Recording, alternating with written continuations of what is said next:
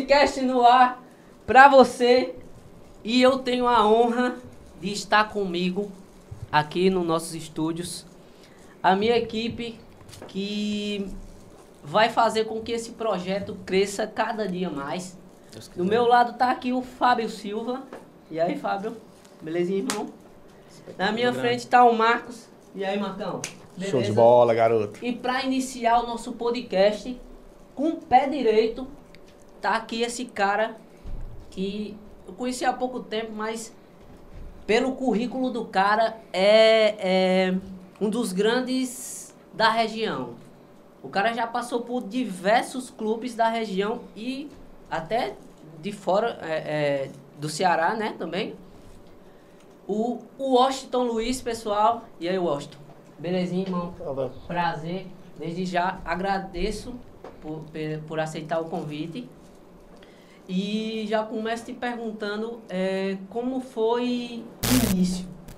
O Washington Luiz é, da, é daqui do Cariri, é Washington? É, boa noite, João. Boa noite a todos. É um prazer, né, ser, ser convidado para a inauguração desse podcast. Né, satisfação minha. Nossa. Sim, sou, sou aqui de Juazeiro, sou aqui desse bairro aqui, praticamente aqui do bairro Santa Teresa. Crescido na, na Rua das Flores, nas proximidades ali da, do Romeirão. E aí já, já nasci, cresci dentro do, do Romeirão, do campo do quartel, assistindo treino, jogando. E minha, toda a minha vida toda voltado para o futebol.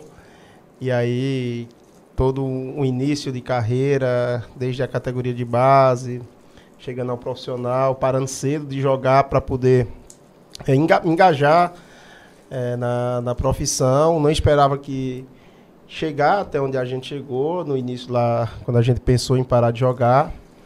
Mas as coisas vêm acontecendo de forma natural e a gente é grato a Deus por tudo que tem acontecido. Chegou, chegou a ser profissional também de futebol? Sim, né? eu joguei, Jogador, joguei durante oito anos, desde os 15 anos que eu milito no futebol, né? Apesar de ter 40, que é novo para treinador, né, ainda, mas desde os 15 anos que eu faço parte aqui, que eu estou aqui no, no, no, no futebol, né, iniciando ainda na, na, na base, jogando em alguns times amadores. E aí, na sequência, chegando ao profissional, é, fui profissional durante sete anos, né? E aí recebi um convite para parar de jogar, na verdade, para ajudar o Raimundinho na base do Icasa. Nós temos acabado de ser campeão com Barbalha. E aí, com 20 dias que eu estava ajudando a Raimundinho, aguardando ainda outro clube para jogar futebol, resolvi que era aquilo que eu queria. E aí, lá para cá, a gente. Que ano era esse? 2007. Nós terminamos em novembro de 2007 o campeão com Barbalha da terceira divisão. Uhum. E aí, pós-título, passamos uma semana em casa, recebemos um convite do Kleber Lavô, né, que estava tomando conta da, da categoria de base do Icasa, para ajudar o Raimundinho lá. Né? Tem até algumas histórias interessantes que a gente vai contar aí durante esse, esse podcast. E, e aí, quando recebemos essa, esse convite. Aí eu fui a princípio só apenas para ajudar, só que com 20 dias que eu estava lá junto com ele, eu tomei a decisão de não ir mais buscar o futebol profissional jogando e queria trabalhar fora do campo mesmo. E aí as coisas aconteceram de forma natural. Mas vamos entender essa questão. O Washington é um atleta. Começou ali no futsal. Eu desde cedo já você sonhava no campo, jogando ali profissionalmente, amador. Sim, a gente, todo menino tem esse sonho, né? De ser uhum. jogador de, de, de, de, futebol profissional.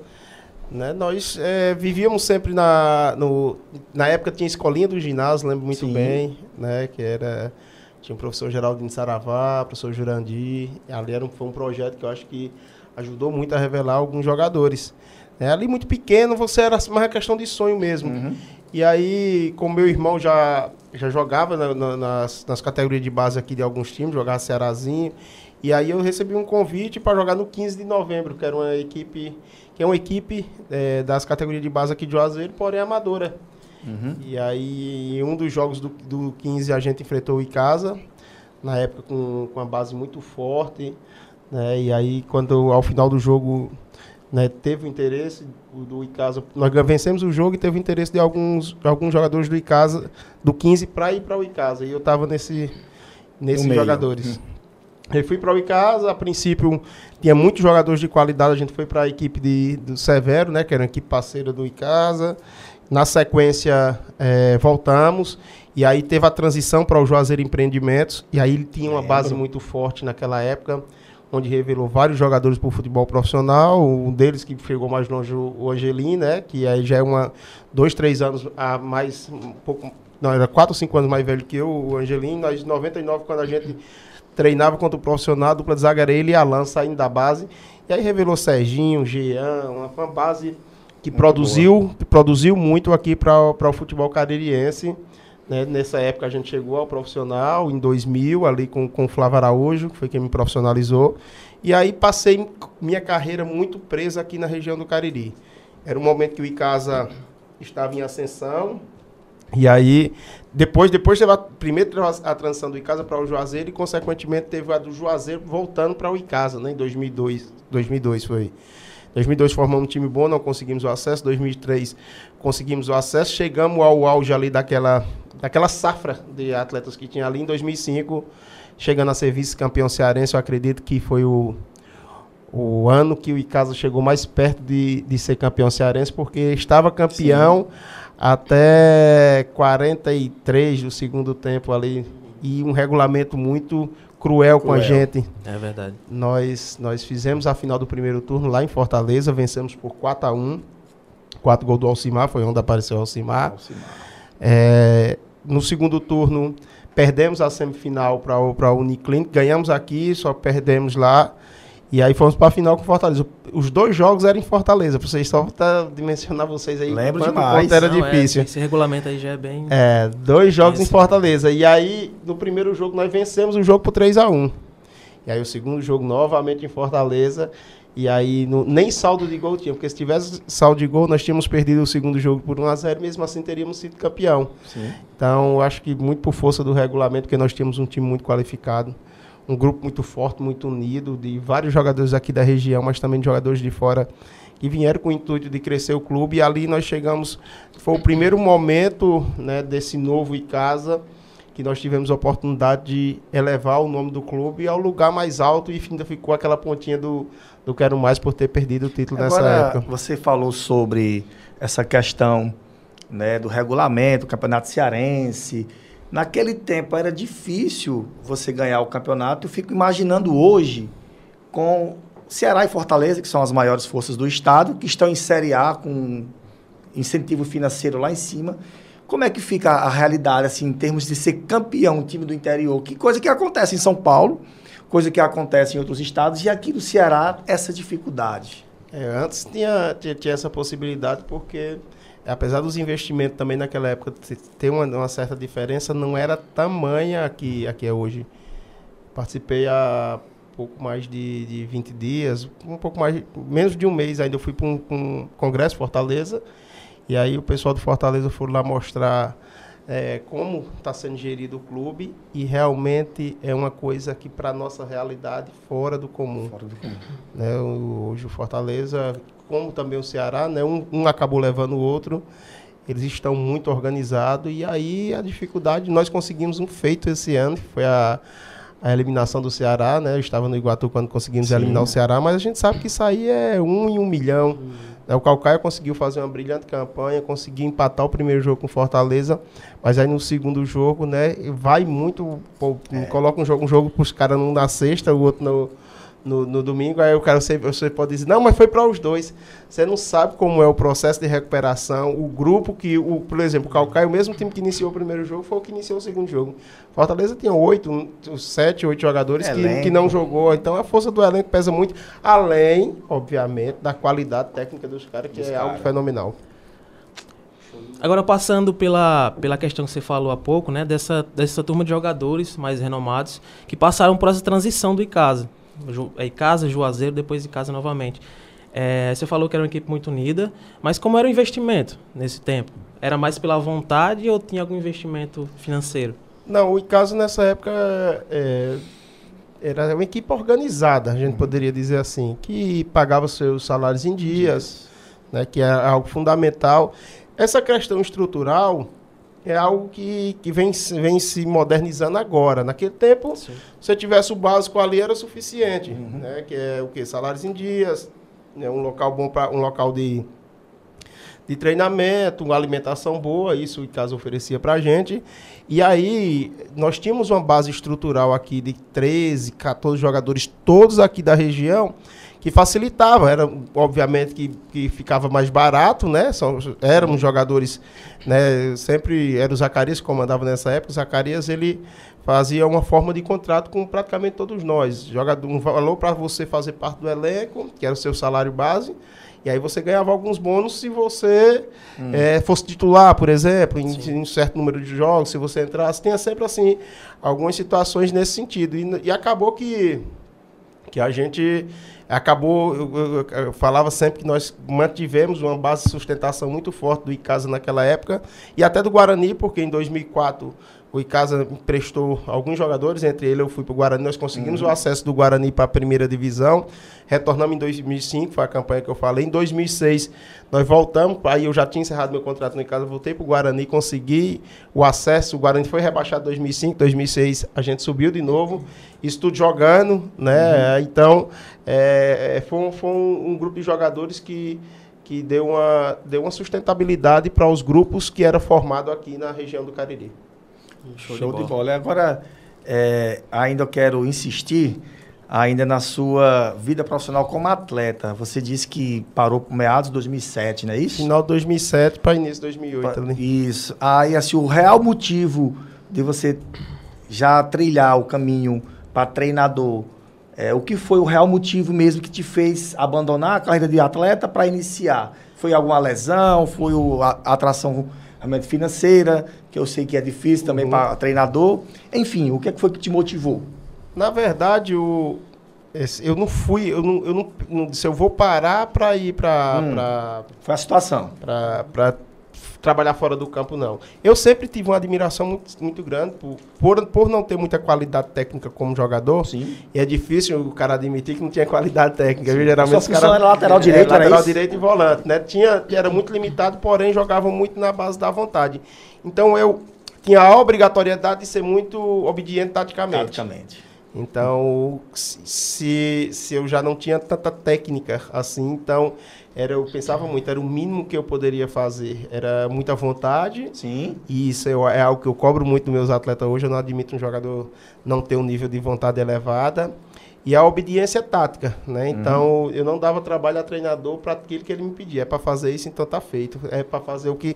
E o que fosse para fazer, tinha que fazer. Ora, queria estar no meio do bolo, queria estar no meio dos 11. do de- Antes era, era 11 e mais 6 no banco, era 18. Então, ficava 5, 6, 7 fora da relação. Sei. E aí eu queria estar ou nos 11 ou no, ou, ou- no meio dos dos 18, e o que fosse preciso fazer, a gente fazia. E aí, sendo mais específico na sua pergunta, quando terminou o campeonato 2007 pelo Barbalha da terceira divisão, que o, que o Kleber, o Raimundinho estava muito atere- O Raimundinho era nosso treinador, meu e do Cabal, que trabalha comigo hoje. Sim. Até hoje trabalha comigo. E aí, é, nós conversamos com o Kleber, o Kleber me chamou para ajudar ele, e o Cabal estava até acertado com boa viagem para disputar o campeonato 2008. E aí nós sempre fomos muitos amigos, o Cabal é compadre do Raimundinho, né? E aí eu falei pro Cabal, Cabal, o Kleber me chamou pra, pra ajudar o Raimundinho na base e eu vou lá, cara, enquanto não aparece time. Rapaz, se ele me fizer o convite, eu paro hoje mesmo. Aí nós fomos no escritório do Kleber e o Kleber determinou lá, o Cabal, como tem mais experiente, vai ser auxiliar. E o Washington vai ser preparador de goleiro. Tá certo. Entrando dentro do carro, tá, falamos com o Raimundo à tarde e se apresenta lá. Os treinos eram em Barbalha, no meio do caminho, o Cabal disse, Washington, eu bato melhor na bola, o Cabal tinha uma batida melhor na bola. E tu escreve melhor, porque nós entendíamos que o auxiliar era só para escrever o nome dos caras lá e tal. Vamos trocar? Eu digo, tá feito, trocamos ali no meio do carro mesmo. Chegamos lá pro Raimundinho, ó, Raimundinho, o Kleber disse que era para ser assim, mas nós resolvemos que é melhor você auxiliar e tu. E aí Raimundinho foi um cara que deu muita força. É, em todas as minhas entrevistas. É um cara que eu sou muito grato, né? E é engraçado que hoje nós se enfrentamos sempre, né? Então, nós somos muitos amigos, né? Ao ponto de respeitarmos até essa questão da profissão. Nós é, é, nos enfrentamos, já venci o Raimundinho, o Raimundinho já me venceu várias vezes, já tivemos jogos emblemáticos aí nessas, nessas nossas disputas, porque ele é oriundo do futebol cearense, eu também, mas eu nunca deixo de ter essa, essa gratidão por ele. Sempre que estamos juntos aqui em Juazeiro, essa minha viagem mesmo em Fortaleza que eu fui com minha família, a Raimundinho estava lá, já tá, já tá acertado lá no Floresta, já estava lá, nos encontramos, passamos o dia todinho Oh, é, sentado. Quando tá aqui, tomamos, eu tomo uísque, o meu uísque, ele toma a cerveja dele. e aí nós Faz parte. Sempre tam- estamos em contato, né? É, é, mas sempre com muito respeito a essa questão que o nosso profissionalismo, na hora que nós Uhum. nos enfrentamos, eu quero vencer ele, ele quer me vencer. Não por querer vencer o Raimundinho, nem o Raimundinho por querer me vencer. É porque a gente sabe que nós necessitamos dos resultados resultado. Para manter, para nos mantermos dentro da nossa profissão. Uhum. Mas tu tinha um plano assim, tipo, quando eu terminar minha carreira, eu vou ser técnico ou não? Não, e aí foi aí é é uma nova etapa, né? Que aí a gente passei a ser auxiliar, a, a aju- a ajudar o Raimundinho lá. E aí com, com 20 dias que eu já tinha decidido, não, não saio mais, pra, não vou buscar. E aí ele me incentivou, aí é onde vem a minha gratidão, que me incentivou muito a estudar. Mas A- a- desculpa, tu já tinha que idade? Essa época? 26 anos, jovem, para jogar ainda dá. É. Mas aí também teve a questão também de uma instabilidade financeira que, a gente, que o Kleber deu pra gente, que era, você joga, o, o atleta é, de futebol, trabalha três, quatro meses e depois é, pa- passava o ano todinho parado, né? É, só o campeonato cearense. É, e aí você né? tem que buscar outra função para ter sobrevivência. Meu filho tinha. é, já tava, minha esposa estava grávida, meu filho dava para nascer naquele. Não, é, já estava para nascer em 2007. Uhum. E aí eu disse: não, vamos, vamos por aqui mesmo, vamos ficar por aqui. É, é, é, é- é menos o salário, mas é mais estável. E aí eu. Foi só dedicação depois disso. Né? Mas e Iniciei- aí, como foi tua formação a partir dessa, a Aí- partir desse, desse contato com o Raimundinho, né? Sim, aí, aí pronto. Aí ele começou a me incentivar, cursos, estudo, vídeo. Eu iniciei a faculdade de educação física, né? Uhum. Porém, passei, passei três, mas só passei três semestres, não vi nada de futebol. Eu digo, não, eu vou, vou, vou estudar É porque, é futebol. porque quem inicia normalmente É, pensa isso, né? É, Bom, é, vou jogar bola. Então, então aí a gente, a gente é, é, buscou muito conhecimento. E hoje e nu- nunca mais paramos. Mas esses isso. cursos que você fez para treinador, onde foi? Foi, É, foi não, dado eu- pela eu- federação? Não, eu fui, eu fui muito na questão de buscar o meu estudo mesmo, meu mesmo, Sim. entendeu? Suas hoje, né, fontes. hoje, hoje, hoje, a gente, inclusive eu e o Raimundinho, nós, nós já conversamos, né, estamos com desejo de fazer a nossa licença A lá em- na CBF, CBF. né, porém isso é um custo alto, né, que muito, que você, é, são seus recursos próprios e aí você tem que estar preparado financeiramente para poder é, é, ter uma licença dessa. Mas nós estamos nos organizando para. me parece que em novembro vai ter uma e eu estou olhando aqui sempre quando é que vai ter para que a gente possa iniciar essa nossa licença A, já que nós já temos pré-requisito para isso, para ter a licença A. Então nós vamos buscar logo, logo ela. Né? E aí você sempre está buscando algo, alguns cursos. Agora mesmo na, na pandemia teve tiveram vários cursos online, você vai se atualizando. E para estar hoje vivo na profissão de treinador, você não consegue eh, se permanecer se você não estiver se atualizando, Se não. atualizando. Porque Verdade. os atletas, eles têm muito conhecimento já também do, do futebol e eles precisam entender que você sabe de Que algo. você sabe. Né, seja, além- não pode saber além- mais do que o professor. Além, Sim. além de tudo, né? Além, não, porque é uma via de aprendizado, né? Nós com eles, eles com a, com a- com a gente e, e como diz o, o meu amigo, que eu ouvi da boca dele, então quem dizer Jailson, você morre e não vê tudo no futebol. Então, você tem que estar sempre Verdade. aprendendo Tá mesmo. aprendendo. Mas e taticamente? Desculpa. Não, não. Mas e taticamente, o que é que tem no Washington hoje do Raimundinho? Você, você adota algumas medidas que você aprendeu com ele no passado? Sem dar spoiler pro na, adversário. não, na, na- na- na verdade, né? Essa questão tática é algo também que se evolui muito. Uhum. Então, em 2007, o futebol era jogado de uma forma. Sim.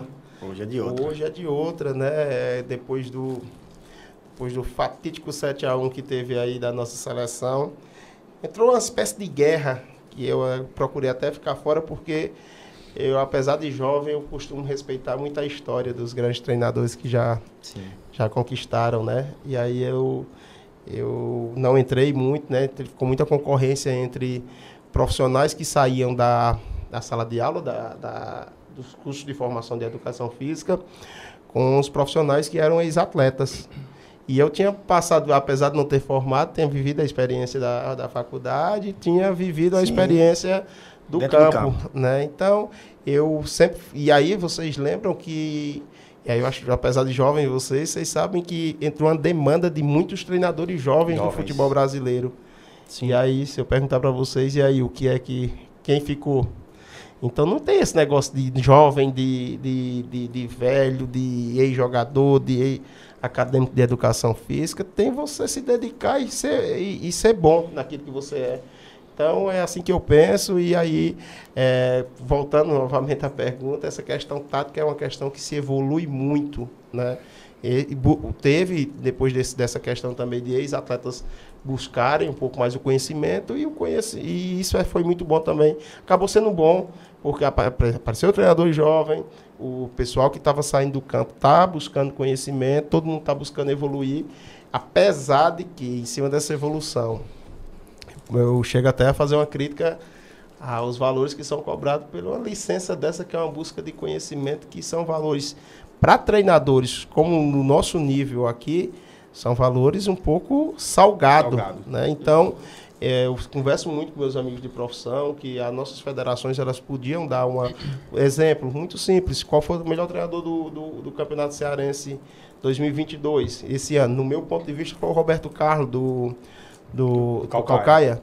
Então presentia lá o Roberto Carlos com, sei lá, uma bolsa do, do curso, do curso. ou 50% né? da, da bolsa. Isso motiva E aí, motiv, motiv, motivação Roberto, 2019 fui eu, fui, fui, fui escolhido, melhor treino, 2017, 2019 me parece 2020 foi o, o Raimundinho. Então, algo nesse tipo que possa ajudar a mim, ao Raimundo, ao Roberto Carlos, ao Júnior Cearense, ao Vladimir, a todos os treinadores do futebol cearense, porque muitas vezes nós queremos buscar esse conhecimento, mas esbarramos muito nessa parte financeira também.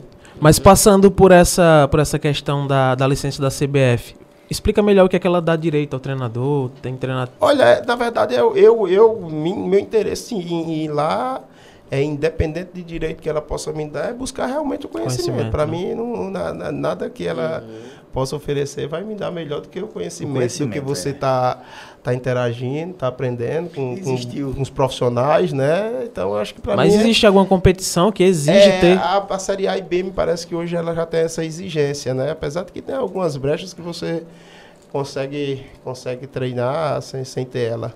Sem. Entendi. Diga assim, porque existiu até uma polêmica na época que o Renato Gaúcho estava no Grêmio e que ele foi campeão da Libertadores, campeão, né? E que ele, ele é um, aquele cara malandro, né? E ele falava que eu não precisava de estudar. Vocês podem até me corrigir. É.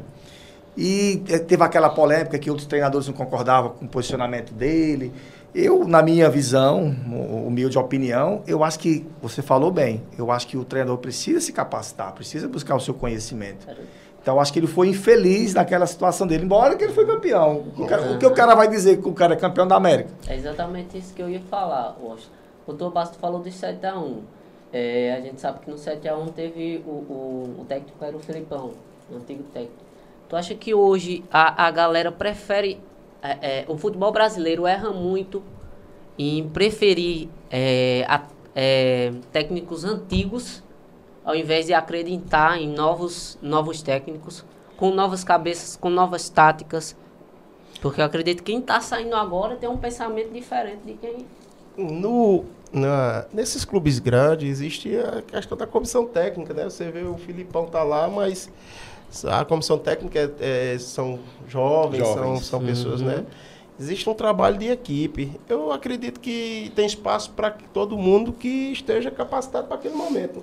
Uhum. Eu não posso simplesmente também chegar, ah, vou botar o Osh que é novo e vou pegar a história do Filipão e jogar toda no lixo, que uhum. o Filipão não sabe. Porque não, esses caras têm o um conhecimento deles, eles são bons, Filipão, Vanderlei, uhum, Abel Braga, o próprio Renato que está aí nessa transição, todos têm, têm o conhecimento, né? Cada um de sua forma de trabalhar né, como também os jovens têm, têm seu conhecimento. Né? Agora chegou a, a onda de treinadores estrangeiros no Brasil, né? Uhum. que na verdade ela ficou muito marcada pela passagem do Jorge Jesus, Sim. mas que ela já existia, só que dificilmente você viu um estrangeiro fazer sucesso no futebol brasileiro. Mas é engraçado que era só mais os sul-americanos. Agora tá vendo é os europeus. Europeus, a sim, pessoa sim. do Jorge Jesus, como você mencionou. Sim, né? E aí também foi bom, para meu ponto de vista, foi muito bom, principalmente a passagem do Jorge Jesus aqui no futebol brasileiro, porque ele quebrou alguns paradigmas que estavam existindo naquele momento. Existiu muita questão da, da parte fisiológica ter uma influência muito grande na, nas escalações de atleta, na, na condução do que ia ser feito dentro do trabalho. E aí ele quebrou alguns paradigmas, por- exemplo, o zagueiro Pablo Marília jogou 22 jogos seguidos no Flamengo naquela campanha de 2019. E aí se você fosse perguntar até aquele momento aqui no Brasil, o Flamengo foi repetiu o time várias, Várias vezes. vezes, Eu tenho, um, tenho um, um jogo bem em memória, porque nessa época eu estava no Guarani de Sobral e nós íamos jogar no sábado, antes daquele Flamengo e Grêmio 5x1, parece numa quarta ou semifinal de, de Libertadores. Libertadores. E aí eu assistindo Fortaleza e Grêmio. E o Renato poupou todo mundo no sábado. Pós o jogo do Grêmio, o jogo foi, parece que 16 18 horas o do Grêmio, e do Flamengo era às 20 horas. Pós o jogo, fui assistir o do Flamengo, né? E aí o Flamengo praticamente com 8, 9 titulares.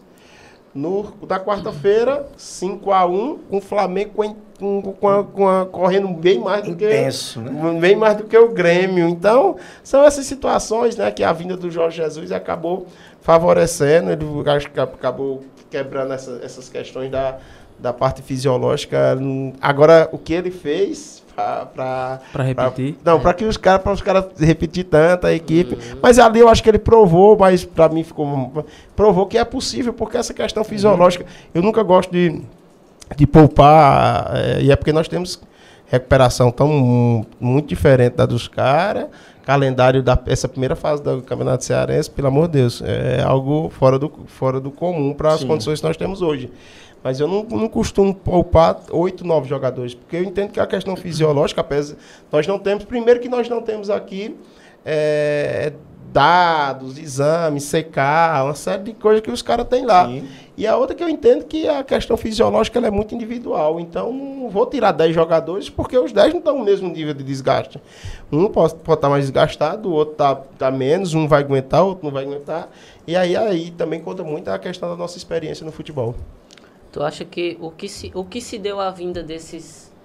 A vinda e o sucesso desses técnicos, técnicos europeus?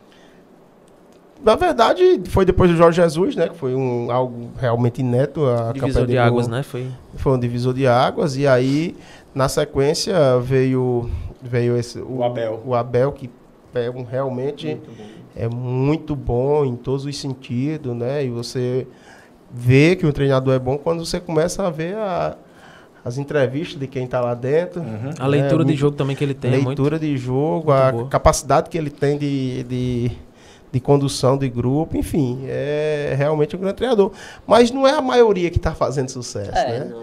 É que aí a pessoa, é, a gente acaba também dando uma, uma certa ênfase maior aos resultados deles, mas esquece que o Cuca, o ano passado, fez uma campanha excepcional com o Atlético Mineiro, né? Pois é, É, campeão. né? Campeão, o Alberto lá no, no- Porque eu gosto muito de ver um trabalho. Paranaense. Eu gosto muito de ver o trabalho, como por exemplo do Vovodia, do Uhum, Fortaleza, que é um treinador que tem um investimento bem menor do que Palmeiras, As equipes do acho Sul, que né? a equipe do Sul. E faz o time E ele, jogar e, muito ele, bem. e ele surpreende não só com resultados, mas com a forma de jogar também.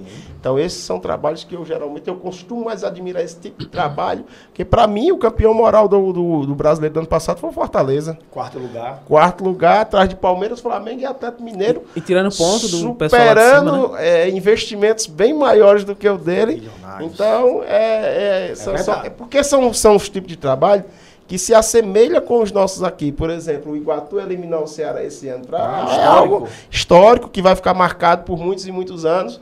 Né? Obviamente que era um mata-mata, era uma, era uma situação ali é, que, que envolve uma série de situações diferentes no Campeonato Brasileiro de Pontos Corridos, mas foi algo que realmente vai ficar marcado por muito tempo e são trabalhos que surpreendem, que, que eu costumo me apegar e me admirar mais.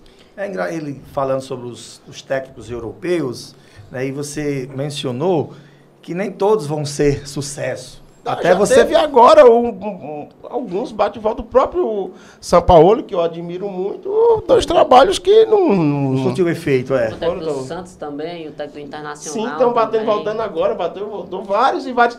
A, a- os, os que fazem sucesso são as exceções, não são a, né? Não são a- E o, o do Corinthians, o Vitor, né? Vitor. Ele poupou o maior clássico paulista, o maior rival. Se ele perder hoje pro Boca, É, ou seja, já É, está em risco, complicado, né? é. Não é complicado? Então, assim, é, são as tendências, são a estrutura de jogo que cada um pensa. Então, isso é difícil você... Foi, foi bom o Marcos frisar isso, que eu queria saber de tu o que isso, o que isso é, é, interfere na produção do time. Tipo, você chega um técnico agora e se ele não mostrar resultado em quatro jogos, ele, ele vai sair, a galera tipo, ah, sai, Já bota a cabeça, cabeça. do cara. Essa questão é uma que a gente coloca na conta da cultura do futebol brasileiro, mas É. que é algo que tem que.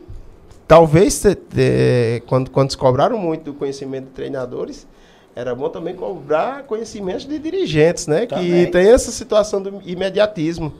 né? Nem sempre você consegue dar resultado desde o, desde o primeiro jogo. Né? Eu vou citar um exemplo claro aqui. A gente tem, o Iguatu terminou a primeira fase ali em sétimo lugar, primeira ida do, do campeonato. Já conseguiu terminar em, em- em- sexto lugar. Não, terminamos em oitavo. Nós estávamos ali brigando mais na questão baixa da tabela não do que na parte de cima. Conseguimos chegar em quarto lugar na primeira fase e aí chegamos em quarto lugar no campeonato, né, superando algumas equipes que tinham sido melhor do que a gente. Então é, é, tem que ter um pouco de paciência para que os resultados venham. E essa questão a gente também tem que estar preparado e acostumado que é assim, né? Você- por isso que eu costumo fazer meus contratos bem amarradinhos, que é pra... Agora, Washington, passando por essas duas últimas questões que a gente debateu sobre a cultura do futebol brasileiro e esse sucesso da vinda de estrangeiros. É, a gente vê que na, na CBF em si já tem uma certa pressão por um técnico estrangeiro. Você acha que é a hora? Se for bom, pode vir. né? Se for nível Jesus, né? Guardiola, falaram em Guardiola, foi É, isso? teve, um, teve um primeiro Guardiola. contato com o Xavi, que hoje está no Barcelona, para ser auxiliar de Tite até a Copa e depois ele assumir. Uhum. E depois tem esse zum, zum, zum aí do Guardiola, que ninguém sabe da veracidade, né? Mas É, o o Guardiola, ótimo, vai, vai acrescentar muito ao futebol brasileiro. Tem aí o, esse, esse tá no Palmeiras agora também. pô. Abel. Bom já treinador. conhece aqui, né, os jogadores. Né, eu acredito que, assim, eu acho que essa busca pelo estrangeiro é porque é, falta um nome forte. Porque quando o Tite foi para a seleção brasileira, o Tite era unanimidade sim. É. aqui no futebol no brasileiro, né? Era uma unanimidade. Eu acho que essa ausência de um nome impactante, um nome forte que chegue e realmente é, é, é, não, esse é o que está preparado, é o sucessor, é o sucessor E do até- do Hoje a gente não tem, queira ou não. Que a- é, até não- certo momento. forte o Cuca, né? O mais É. forte hoje. E, a- e anos atrás, até certo momento, colocavam o Renato nessa situação. Quando ele, assim que ele ganhou a Libertadores, por mais uma temporada ali, ele ficou como esse nome que ia assumir a seleção. Mas aí o time do Grêmio começou a cair de rendimento e aí ele perdeu força. E ele, e ele no Flamengo. O Renato que dizia que com milhões tudo é fácil, né? É, eu acho que o Renato pagou Não é muito por, pelo muito. que ele falava lá no Grêmio, quando estava no Grêmio. Quando chegou no Flamengo, acabou mostrando que ficou, provado que as coisas não são da Mas forma é que pensava. mesmo. O Renato, ele tava assim, cogitado assim, né? Junto com o Cuca, na minha visão. E hoje tá esquecido praticamente Tá. Do, do cenário. É, não pode, eu acho que não pode vir um estrangeiro a, ser uma aposta aqui na seleção, por exemplo. Se fosse o Chaves, eu acho que ah, recuperou o Barcelona, ótimo, excelente, recuperou o Barcelona.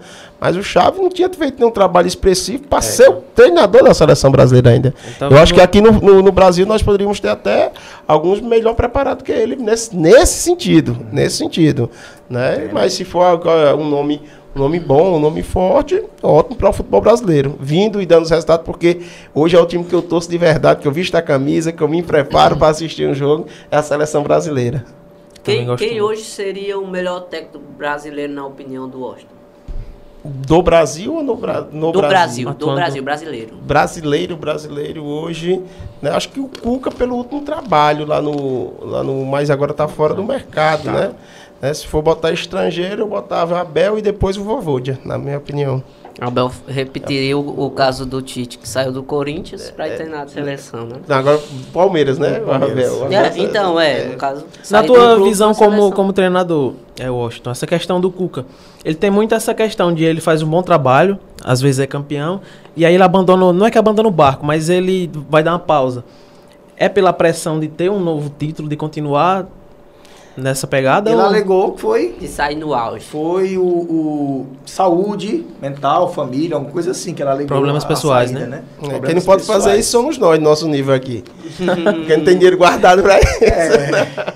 Tem que terminar um trabalho e encaixar outro na sequência. Mas aí os caras são muito estruturados financeiramente, ele pode pensar dessa forma, né? De, de não, não, não, não querer repetir a pressão de um novo trabalho. Tem alguns treinadores que até no nosso nível não faz dessa forma, como tu, tu- como tu- o Cuca faz, vai pro- ganhou num lugar, não, vou ali para outro lugar que é para ficar com o meu nome lembrado. Eu não tenho muito isso não, eu gosto muito do trabalho de continuidade. Eu gosto muito de dar Ele já continuidade. fez isso foi uma vez, não, ele já fez outras vezes. Várias Fez vezes. no Palmeiras, né? É algo, é algo particular dele. é algo Porque ficou muito dele. parecido com a frase icônica que ficou do Jorge Jesus, que ele falou quando saiu do Flamengo, que o maior adversário do Flamengo nos próximos anos seria ele mesmo. Porque teria que quebrar metas, teria que continuar sendo o favorito do título. Então a cobrança seria maior. Se vocês puxarem bem na memória, quando o Jorge saiu do Flamengo, o Flamengo já estava tendo uma queda de produção. Exatamente, É concordo. porque está muito viva na, na memória do torcedor flamenguista tudo que foi acontecido em 2019. Eu até brinco com meus amigos que são que, que já passou, vamos ficar até quando com Sim. isso, né? Vamos vou lembrar até quando. Foi histórico, né? difícil. Foi bom, mas já foi. Vamos, vamos, vamos, vamos ressuscitar agora é, o pessoal que ganharam a Copa de, de, de, de 70. Que já Exatamente. Foi, né? Melhor futebol do Brasil, né? Até acho que se ele voltar pro Flamengo, ele. Não repete Não mesmo. sou, não porque sou, Foi, né? foi, foi algo, foi algo. Vou adivinhar, mas é difícil fazer. E aí está existindo também uma pressão muito forte nos outros treinadores que estão chegando no Flamengo. Né? Eu acho que o Flamengo errou na, na busca do Dom, Dom, Dom, Domenech, Domenech. Domenech Torrent. né, Domenech. Né? Porém, teve uma cobrança muito exagerada com o Rogério Senna, no meu ponto de vista. É, Senna todos eles já, já passaram por essa pressão. Então né? entra, Após o jogador chega no Flamengo hoje muito pressionado a dar resultado imediato e que se e querem resultado com, a, com aquele futebol Bonito, envolvente, bonito. Tem que entender também que a base já está dois, três anos mais velha. Né? Aqueles jogadores que realmente faziam a diferença. Bruno Henrique, Gabigol, Everton Ribeiro, Arrascaeta, é, Arão de zagueiro. Quando as coisas estão dando certo, Tudo Diego jogando certo. de volante, entendeu? Então, as coisas acontecem. É, vou citar o nome de um, de um treinador, né? E queria que você falasse um pouco sobre ele. Não lembro se você foi atleta do Icasa na época que ele foi treinador, mas vocês dividem a mesma profissão hoje. E Flávio Araújo, o que, é que você tem a falar dele? Aí, Flávio, primeiro eu tenho outro treinador que eu tenho uma gratidão muito grande, porque foi quem me profissionalizou, né? Foi um dos caras em quem eu me espelhei para ser. O Flávio tem, tinha na, eh, tem, acredito que ele tá, continuou se modernizando, trabalhos de campo muito moderno para a época. O Flávio tem a capacidade de arrancar o melhor de cada treinador, de cada atleta, muito forte. Tem provado isso nos últimos trabalhos, né? Então, é um cara que eu tenho uma admiração muito grande, um respeito, uma gratidão por ter me. Foi ele que me, que, que me pediu para a diretoria me profissionalizar do Icasa, né? Então, um cara que também ali acabou, de certa forma, abrindo as portas para mim no futebol profissional. Foi um cara que eu também sempre citei o nome deles, dele, porque realmente eu, como sou oriundo aqui do futebol eh, cearense, que acompanhei muito o, o futebol eh, eh, do Nordeste aqui, eu vi a, a trajetória do Flávio, de iniciar aqui no, no, no Juazeiro, depois no Icasa, de buscar, Piauí. eh, eh, foi Piauí, para poder voltar, para poder chegar em times grandes do futebol do Nordeste, nordestino e chegar lá e poder dar os resultados. Então, é sem dúvida desses últimos anos aqui, né, um dos grandes treinadores do futebol cearense cearense, né? Eu coloco sempre ele, ele o Oliveira Canindé. Canidé e o, e o professor Marcelo Vilar aqui do Ceará num patamar um pouco mais alto dessa nova safra também Sim. de bons treinadores do futebol cearense, na qual eu me incluo nela. Sim, que aí, certamente. Aí, aí entra o Washington, Raimundinho, Roberto Carlos, Vladimir. E aí, o e aí quem, é, quem é que é o, o rei do acesso? quem, quem é que é o rei do acesso? Porque o Flávio. É, eu já queria. Não, já- não, é, o Flávio pode ser o rei do acesso nacional, eu tô aqui no, aqui no Ceará. No Ceará. no Ceará. Eu já queria entrar nessa regionalização do nosso futebol, né? O Ceará, cearense. Né? Falar um pouco mais do Washington mesmo agora em si. A gente falou de outros técnicos estrangeiros, técnicos né, nacionais. Falar do Washington mesmo, nosso entrevistado. Né? Como, como você recebeu, ainda recebe esse título né, de rei do acesso aqui no Campeonato Cearense. Né? Você vislumbrava isso, vo- você confia, como a gente fala, confia no seu taco mesmo para fazer bons trabalhos. Você é, é exigente com a diretoria quanto pedir reforços, eu quero esse jogador. Como é a vida do Washington dentro dessa, desse rei do acesso? Olha, primeiro que assim, o, o codinome, o rei do acesso, o apelido, eu não gosto muito, né? Porque só me traz mais cobrança, né? Cada trabalho. Não me dá mais nada. O que eu conquistei no passado vai servir para quando eu for escrever um livro, ou quando eu for. É, para estar sendo lembrado agora, mas me traz uma cobrança muito grande, mas eu entendo que essa é uma cobrança boa. Realmente foi é algo que ainda na segunda divisão nunca tinha acontecido do futebol cearense de quatro acessos consecutivos, né? Ninguém, Vamos lembrar? ninguém. Foi o Calcaia. Barbalha Braga. 2018, Calcaia 2000, aí acesso e título. Uhum. Aí Calcaia 2019, acesso e título. E Casa, Casa. 2020, acesso e título. 2021, Iguatu, Iguatu. só o acesso, né? Não veio o título, né? Que a gente lamentou, inclusive, mais, muito, mas, mas o que. Aí você me pergunta, é bom? É. Porque hoje, para me contratar, não me contrata sozinho, em primeiro lugar. Eu tenho mais aqui. minha equipe de trabalho, né? Então, sempre que vem a busca, não eu quero lhe contratar. Eu digo, Você está me contratando por quê? Pelos seus resultados. Então, meu resultado é essa equipe aqui que trabalha, trabalha comigo. É fundamental, né? Cabal, preparador de goleiro. Sim. Arimaté, meu auxi- auxiliar. André, analista de desempenho. E agora Alexandre, que é o nosso preparador físico aqui no Cariri, que tinha trabalhado comigo no Guarani Sobral e no, e no, no Icasa. E aí teve, um, teve que, que ficar um tempo parado por conta de, de, de um problema de saúde da, da esposa. Né? Então preferiu ficar em casa um tempo. Depois a gente trabalhou com outros profissionais, mas sempre com um desejo. Agora não esperávamos estar com ele aqui no Cariri, porque ele estava no 13, né? E aí houve uma mudança na comissão técnica do 13, ele acabou saindo.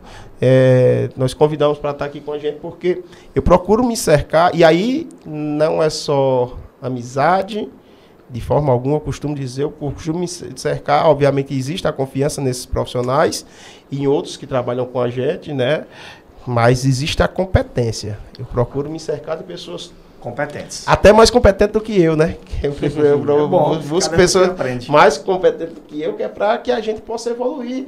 E aí a gente conversa, a gente diverge em algumas opiniões, em algumas situações, mas tudo em prol do crescimento do grupo e da busca de resultados. São pessoas que me ajudam muito, têm me ajudado ao longo da, da minha carreira e eu tenho uma gratidão muito grande por esses profissionais e espero sempre que puder estar contando com eles em todos os trabalhos que a gente venha a chegar. Nesses trabalhos, ou se você quiser citar outro, que você né, diz como foi difícil, mas foi gratificante. Claro que todos foram difíceis.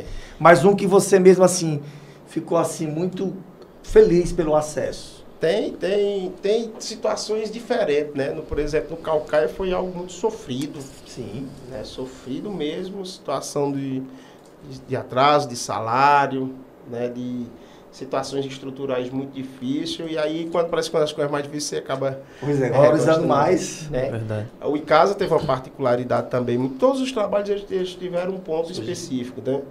O Icasa, né, por, lá, por, por ser de Juazeiro, por ter uma família toda icasiana, por ter amigos próximos icasianos, então é, eu saía na, na vou, vou no supermercado, você encontra um icasiano, vamos subir.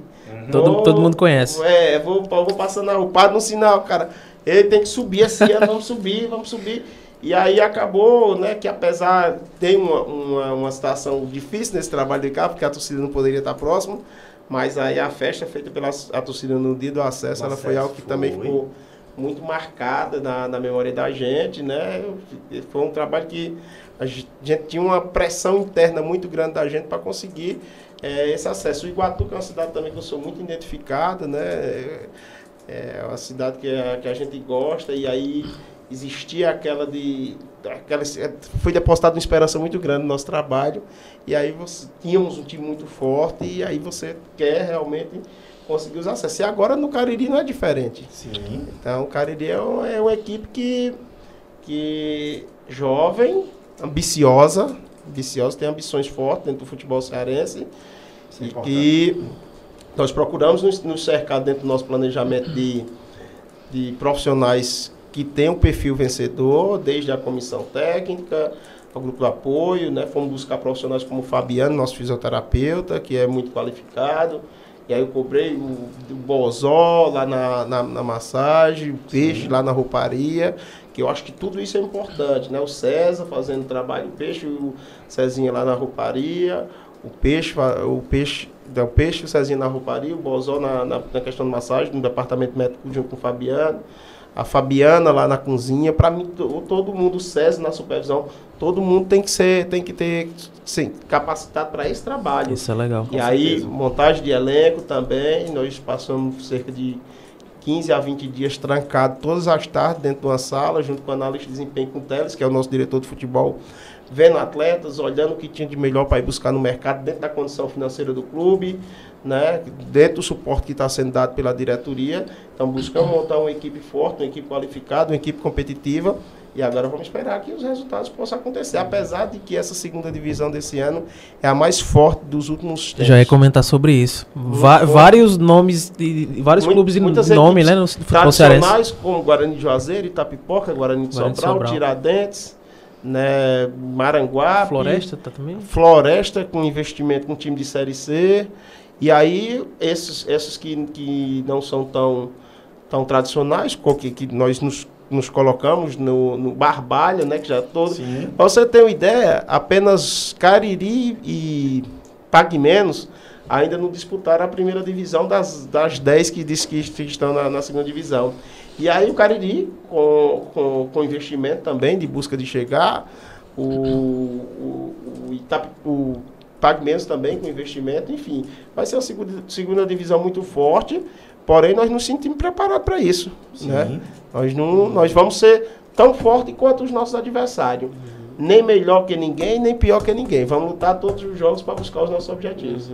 Washington, qual foi é, é, a tua sequência, assim, iniciou o trabalho como técnico, como foi a sequência? Em casa, Não, 2000 e 2008, 2008, né, quando a gente parou, a gente foi ser auxiliar do Raimundinho lá.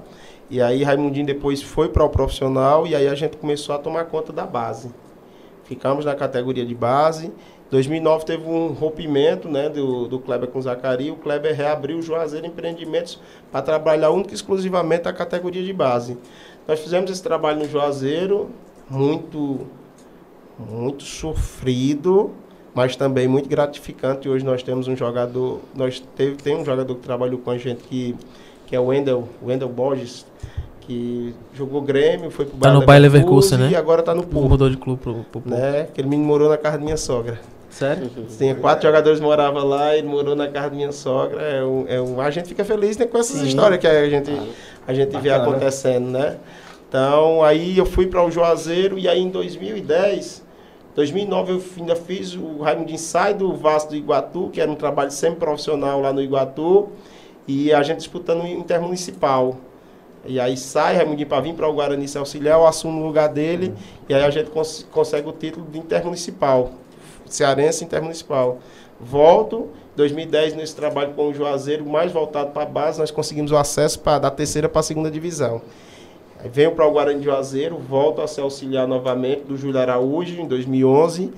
E aí no- na, na, na primeira fase do campeonato, e aí nós fomos vice-campeão cearense, já como auxiliar do Júlio, do Júlio, irmão do Flávio, Júlio Araújo. Sim. sim. Conheço. E aí, na sequência no brasileiro, o Júlio não permanece. A gente faz o brasileiro pelo Guarani, chegamos até a final da Fares Lopes. Aí, em 2012, voltamos a ser auxiliar do Vinícius Saldanha. E aí, ficamos no Guarani até o Vinícius sai, eu continuo o trabalho. fizemos uma boa campanha no Guarani, aí depois eu fui para o Iguatu para ir conseguir o acesso da terceira para a segunda divisão e dar sequência ali na nossa carreira. Pra, aí já não voltei mais a ser auxiliar, né? Então eu costumo dizer que eu passei por todos os processos.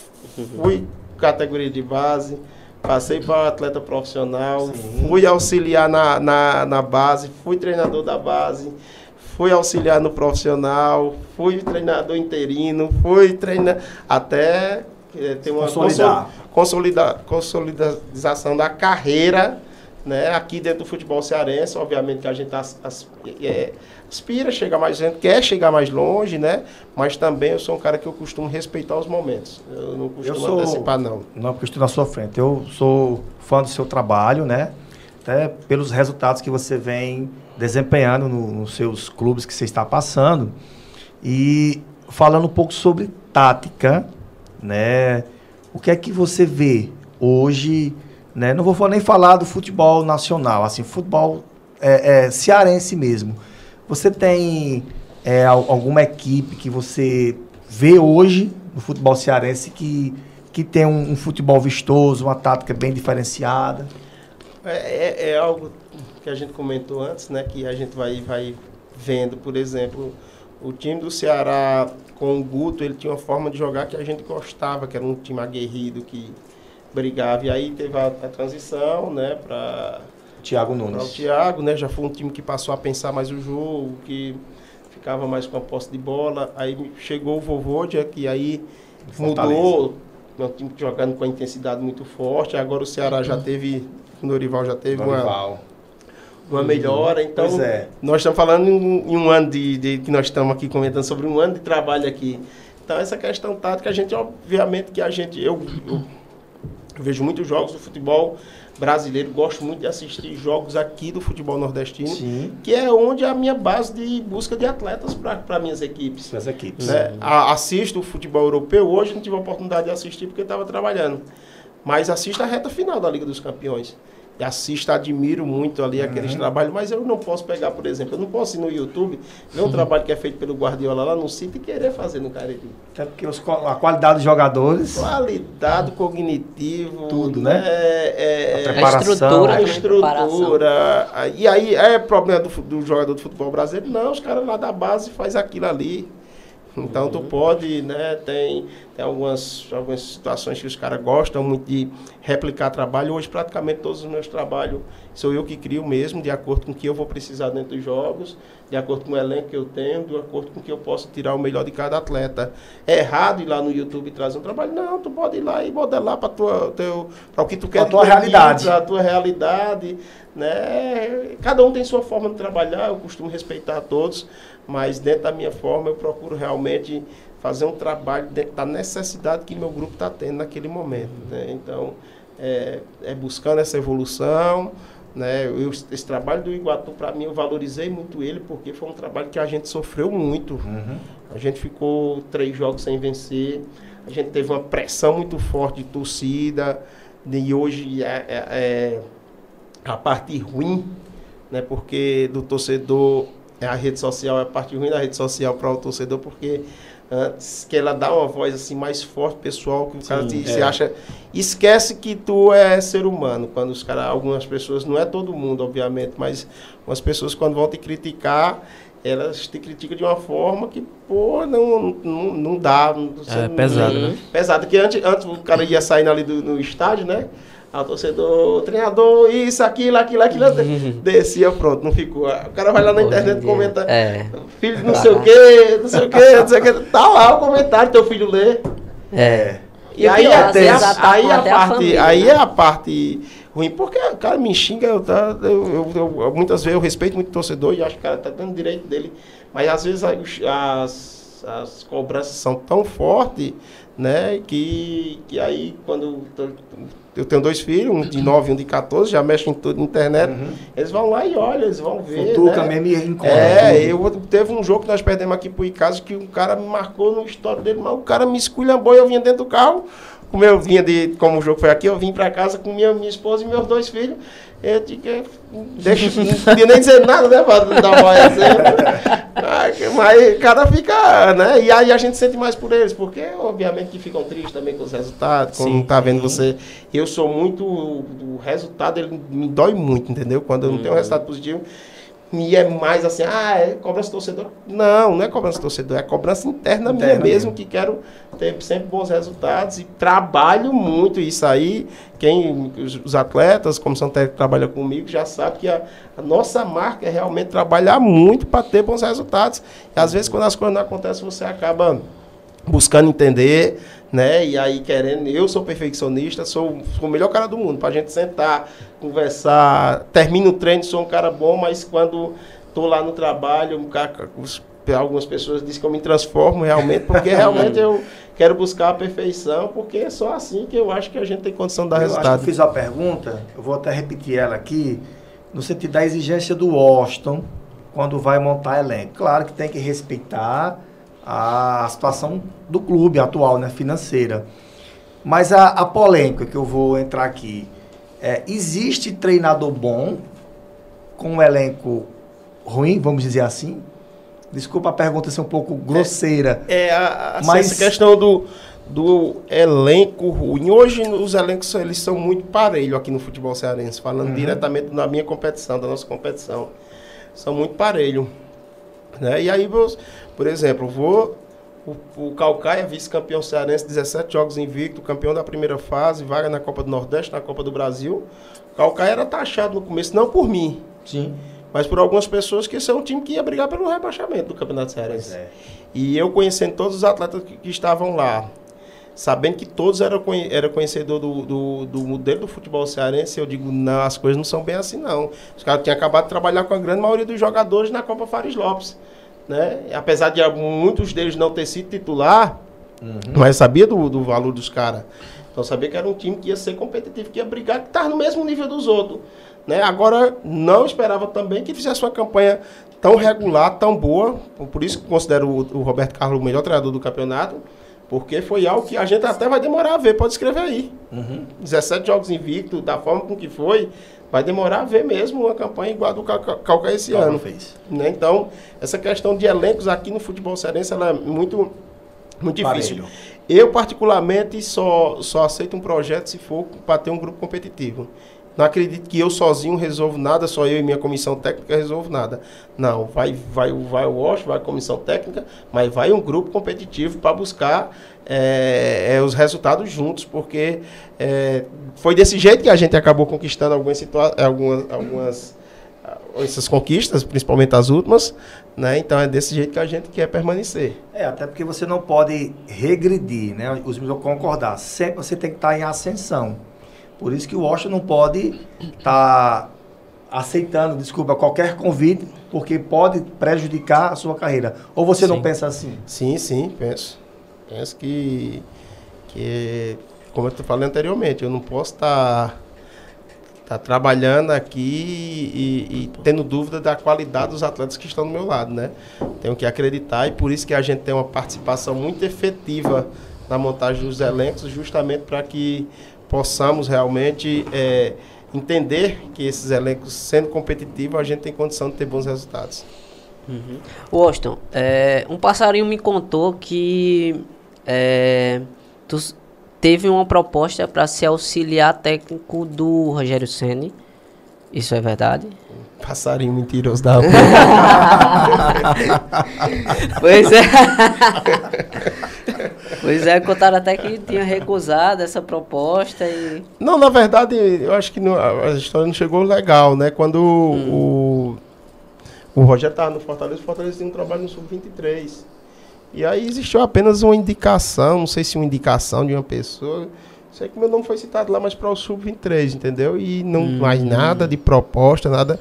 Hoje sou muito ligado a, a, a, uhum. muitas pessoas do Fortaleza, né? O Júlio Mans trabalhou comigo na montagem da elenco lá em, lá em Sobral, foi quem me levou para o Guarani de Sobral. Hoje é o parte de supervisão, né? O, tem o Furacão, massagista, né? Que é meu amigo, e o Sérgio Papelim, que é o diretor de futebol, também meu amigo, mas a gente entende que hoje a exigência que diretor. Então, e aí não, não é, não é nos sentir incapaz. A gente entende que hoje para o futebol cearense não, não, vai, não vai levar nenhum treinador do nosso nível. Não vai, porque a exigência para os diretores elas são muito fortes. Muito fortes. Né? Então, é, tem que respeitar também esses momentos. O, uhum. Não vai demitir o Thiago Nunes e vai vir buscar o Washington, vai vir buscar o Raimundinho. Não é que volta a repetir, não que a gente não, não, não, não estejamos capazes, mas isso aí seria uma, uma bancada muito forte de um, de um diretor para isso vir acontecer. A gente sabe que não é fácil para eles mesmo, né? Porque até a própria torcida exige nomes grande do Grandes, futebol né? brasileiro, né? né? E aí é, é, é, isso que a gente também tem que entender esse momento do, do futebol cearense e aí buscar o nosso espaço, se não aqui em outros estados, né? Para buscar cada vez mais estar tá evoluindo. Uma curiosidade que eu tenho, Washington, é em relação a elenco, né? Porque hoje em dia o treinador não é só dentro do campo, não é só no no trabalho, mas tem muito da cabeça. É uma coisa que eu sempre tive curiosidade. Essa questão do treinador chegar e pegar um elenco mais cascudo, ter aquela coisa daqueles jogadores que, vamos dizer assim, são líderes de, do grupo e fazer algum tipo de movimentação para derrubar treinador. Isso acontece realmente? Tem, tem esse tipo de, de coisa ou é mais coisa que a torcida é, fala, e mídia cria? É, fala-se muito. É quando não se tem os resultados esperados, aí vai se criar tudo, né? Vai se criar todas as situações. Eu acredito que nunca vi um movimento específico para que isso acontecesse. E geralmente, é, quando um treinador sai de um trabalho que outro assume, se você pegar a proporção das situações que dão certo, ela é muito pequena. Geralmente quem troca muito treinador não consegue sair do, do, do de rebaixamento, dessas situações aí. É Só tu pegar historicamente tu vai ver isso aí. Então, eu, eu já sofri, já, já tive alguns problemas, assim, muito pouco. Eu sou um cara que me relaciono muito bem com os atletas, né? Porque até no início da minha carreira eu era mais novo do que alguns atletas que, que estavam ali dentro do campo, né? Mas a gente sempre teve a nossa postura de, de comando, né? O costume criar ambiente bom de trabalho, eu acho que isso é fundamental. É, costumo respeitar os atletas, mas que os atletas precisam entender que a a nossa voz de comando também, né? Tem que ser firme, então, né? então é, sem ser firme não é você chegar, xingar ninguém, Sim, tá, tá, tá brigando toda hora para mostrar que tem algumas uhum. pessoas que têm a necessidade de mostrar esse, esse perfil de liderança para mostrar que a líder tem que estar tá batendo toda hora nos no teus, uhum. no teus uhum. comandados e, e aí eu não entendo dessa forma. Então, a gente tem a nossa forma de ter a nossa gestão né, de, de grupo e geralmente é algo que a gente termina trabalhos com, com sem sucesso, mas com os atletas tendo um carisma por nossa, por nossa comissão técnica, né? Brigamos muito pouco dentro da, dentro desse, desse, dessa, dessa nossa trajetória aí, né? Tem até tem um, dos, um dos atletas que a gente acabou discutindo forte, foi, nós estávamos numa fase muito ruim, eu fui para três jogos no Guarani na reta final em 2018, e aí, Márcio Tarrafa, meu amigo demais, meu amigo demais. E a fase era tão ruim que Márcio é um dos caras mais tranquilos que eu conheci na minha vida. E eu nunca tinha brigado com ninguém. A fase era tão ruim que sem resultado que a gente acabou tendo uma discussão muito forte. E hoje Márcio trabalha no Cariri nas escolinhas. E aí a gente fica relembrando e rindo. Porque não tinha. É, eu vou ter um Márcio no intervalo, tirei. É, da situação, vou ter um Márcio no intervalo. Poderia não ter tirado o Márcio, acabei tirando. O Márcio que é um cara calmo, é, se é, estressou, se estressou né? E aí a gente teve uma discussão forte no vestiário. No outro dia ele já estava arrependido, eu também. Aí disse, não, mas não tem mais clima para continuar. Eu digo, não, tranquilo, falta só um jogo, vai, te aquieta, vamos se aquietar. Ele foi lá, depois a gente conversa, depois conversamos muito. Hoje Sim, nos encontramos e sorrimos dessa situação. Essas situações, uhum. quando não tem resultado, acaba, acaba surgindo essa série de coisas aí. É, tirando, é, falando um pouco mais da tua trajetória, tu acredita que é, resultados relevantes, o maior resultado relevante histórico assim que tu teve foi dentro do Iguatu? Que Rapaz, nesse, tem nessa... alguns, tem alguns muito tem alguns muito fortes, né? Eu acho que em 2013 nós conseguimos ser campeão da Fares Lopes com o Barbalha, joga na terceira divisão do Campeonato Cearense.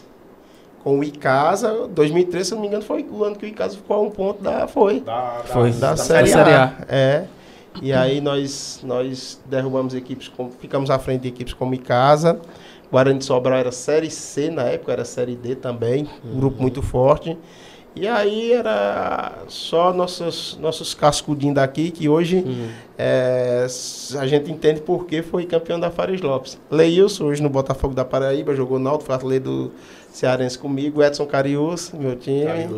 Né? E aí, aí tinha aí Janeudo, Josivão, rapaziada mais experiente. Nós Janeiro é o uma- do, do Fluminense. Tá, hoje está no Fluminense do Piauí, né? Mas Passa muito já- tempo no futebol É, do Amazonas, É, tem, pro- tá- tem muita rodagem aí. É Juazeirense, é É, Juazeirense. conheço ele. né? Então, é, nós temos um time muito bom, né? Mas é um resultado sendo uma terceira divisão do Cearense que ser campeão da Fares Com Lopes. certeza. E um que eu valorizo muito também foi o outro título da Fares Lopes em 2016, com o Guarani de Juazeiro, porque eu vinha numa fase muito ruim de resultados.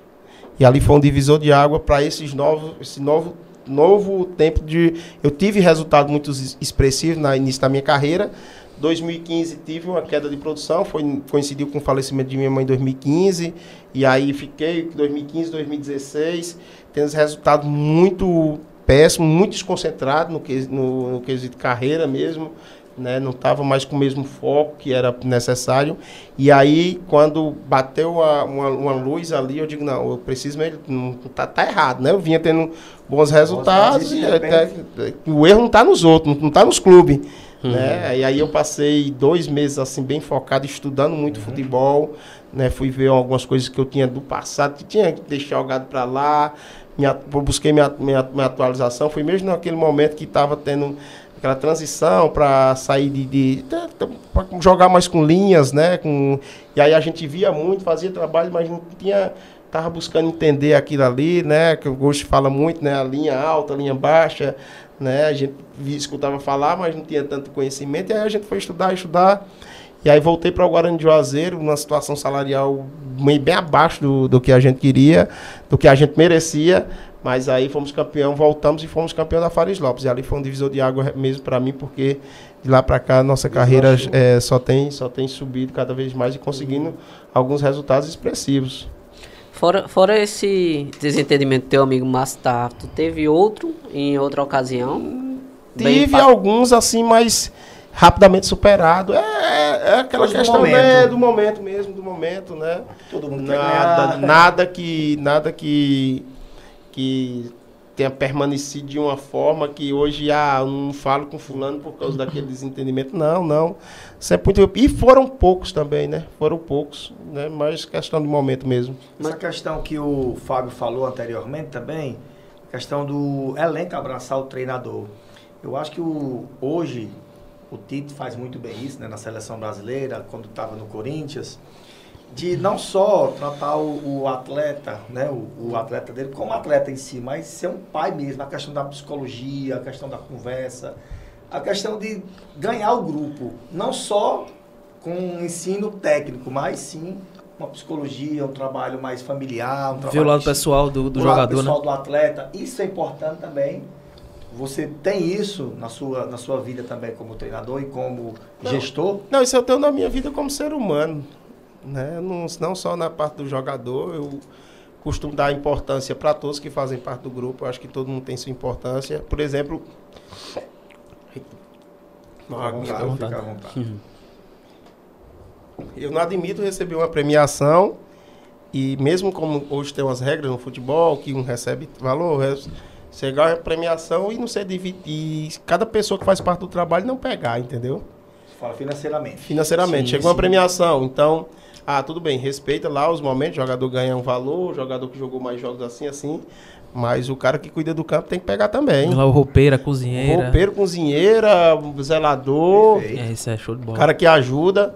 Então, tem algumas situações da nossa gestão do grupo, especificamente com o jogador, a gente, a gente busca realmente olhar por esse lado ser humano deles, né? É. Que é importante. Obviamente que nós estamos num processo de profissionalização e daqui uns dias está chegando algumas situações que, por exemplo, no início da nossa carreira, eh, não, não, não existia um, um analista de desempenho, um gerente de futebol. Quem contratava os, os- times era, era a gente mesmo. Uhum. Que Não é que não existia, existia, só que não, aqui no nosso Aqui patamar não não, existia.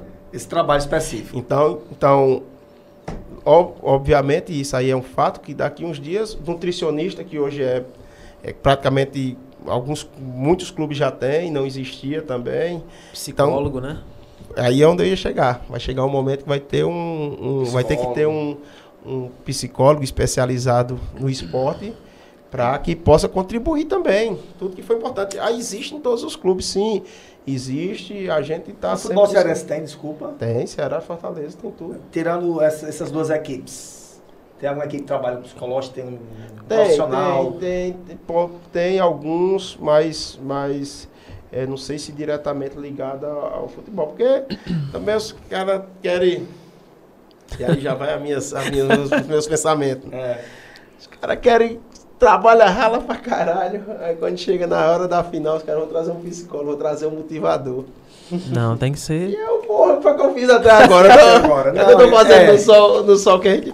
Agora, Mas assim, tudo que vem pra agregar é importante. Agora, só que o pessoal, assim, é importante o psicólogo? É sim. Sim. Traz o cara lá no começo da competição, Começo do- bota do o cara trabalho, pra né? Isso. o cara vai ter. Eu tenho dois sobrinhos psicólogos, né? Já falei com um que tem um tem, que gosta do, da parte esportiva, que vai se preparando, que vai chegar um momento que ele quer o que ele quer, vai chegar um momento que ele vai, vai ter as oportunidades dele no clube. E a gente conversa sobre isso.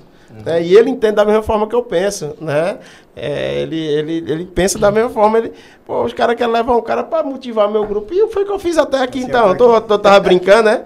E o sol de três horas, que muda a cor, que me deixa mais escuro, não, não vale não. Mas é justamente isso que a gente tava falando. É, agora traz, com isso. traz, traz lá o cara lá no começo da competição, faz o cara fazer um acompanhamento de Um vida. acompanhamento. Conhe- conhecer, tem, né, tem- cada tem um. os trabalhos dele, né? Se formaram para isso, e aí sim, e esse trabalho, aí sim, ele vai ser mais um agregador ao nosso trabalho. Perfeito. A gente vê um, vê, um, vê um caso a nível nacional, que é o do Andréas Pereira. Um cara muito bom de bola, né? Mas teve aquele erro na final da Libertadores e não conseguiu dar sequência. Você vê que ele não consegue joga uma partida boa, mas cai de rendimento. Passa muito por isso. Tem jogador que tem, tem uma cabeça, outro tem Ou outra. tem outra, né? Depende da reação de cada, de cada atleta, né? Depende do é baque. algo, é algo que tem que ser assim mais, mais forte aqui no nosso futebol. Você, você vê a transformação é, dessa parte psicológica do, do- Você vê um time jogando bem, jogando bem, jogando bem. Aí de repente acontece um erro, sai um gol para adversário, né? sai um gol para adversário. O grupo todo se acaba. Hoje o jogador ele, ele não tem mais aquela de um chamar o outro mesmo. Uhum. Porque antigamente os jogadores eram mais, um pouco mais irresponsáveis, não era tão profissional. Os caras tinham uma responsabilidade com o jogo, com o resultado do jogo, que era muito forte. E aí, esses últimos anos, não, né? Os jogadores eh, se abatem e é tanta. Essa, essa, essa questão aí já sai um pouco do futebol e vai para a questão de saúde mesmo. Sim, saúde mental é. Vários jogadores com, com problema de depressão. Jogadores Poxa. Muito. Como é, É com- que- como que é o Washington disciplinador? Ele é mais uma pegada Renato Gaúcho, aquela pegada de que ah, o jogador pode fazer o que ele quiser no, no tempo de descanso dele, mas se render dentro de campo, no treino, não me fizer raiva, legal? Ou é mais disciplinador? Rapaz, eu não sou vigia de ninguém. eu costumo dizer, eu vou vigiar ninguém, rapaz. Se eu disser que ele não bebe, ele bebe do mesmo jeito. É, né, rapaz? É, Exatamente. quer dizer, Eu acho que tem momento para tudo. Acho que é, o jogador de futebol ele é ser humano, como, nós, como todos nós. Nós temos nossa vida social também. Cada um aproveita ela da forma que quiser e o jogador também. Só que ele tem que ter a responsabilidade com o corpo dele. Exatamente.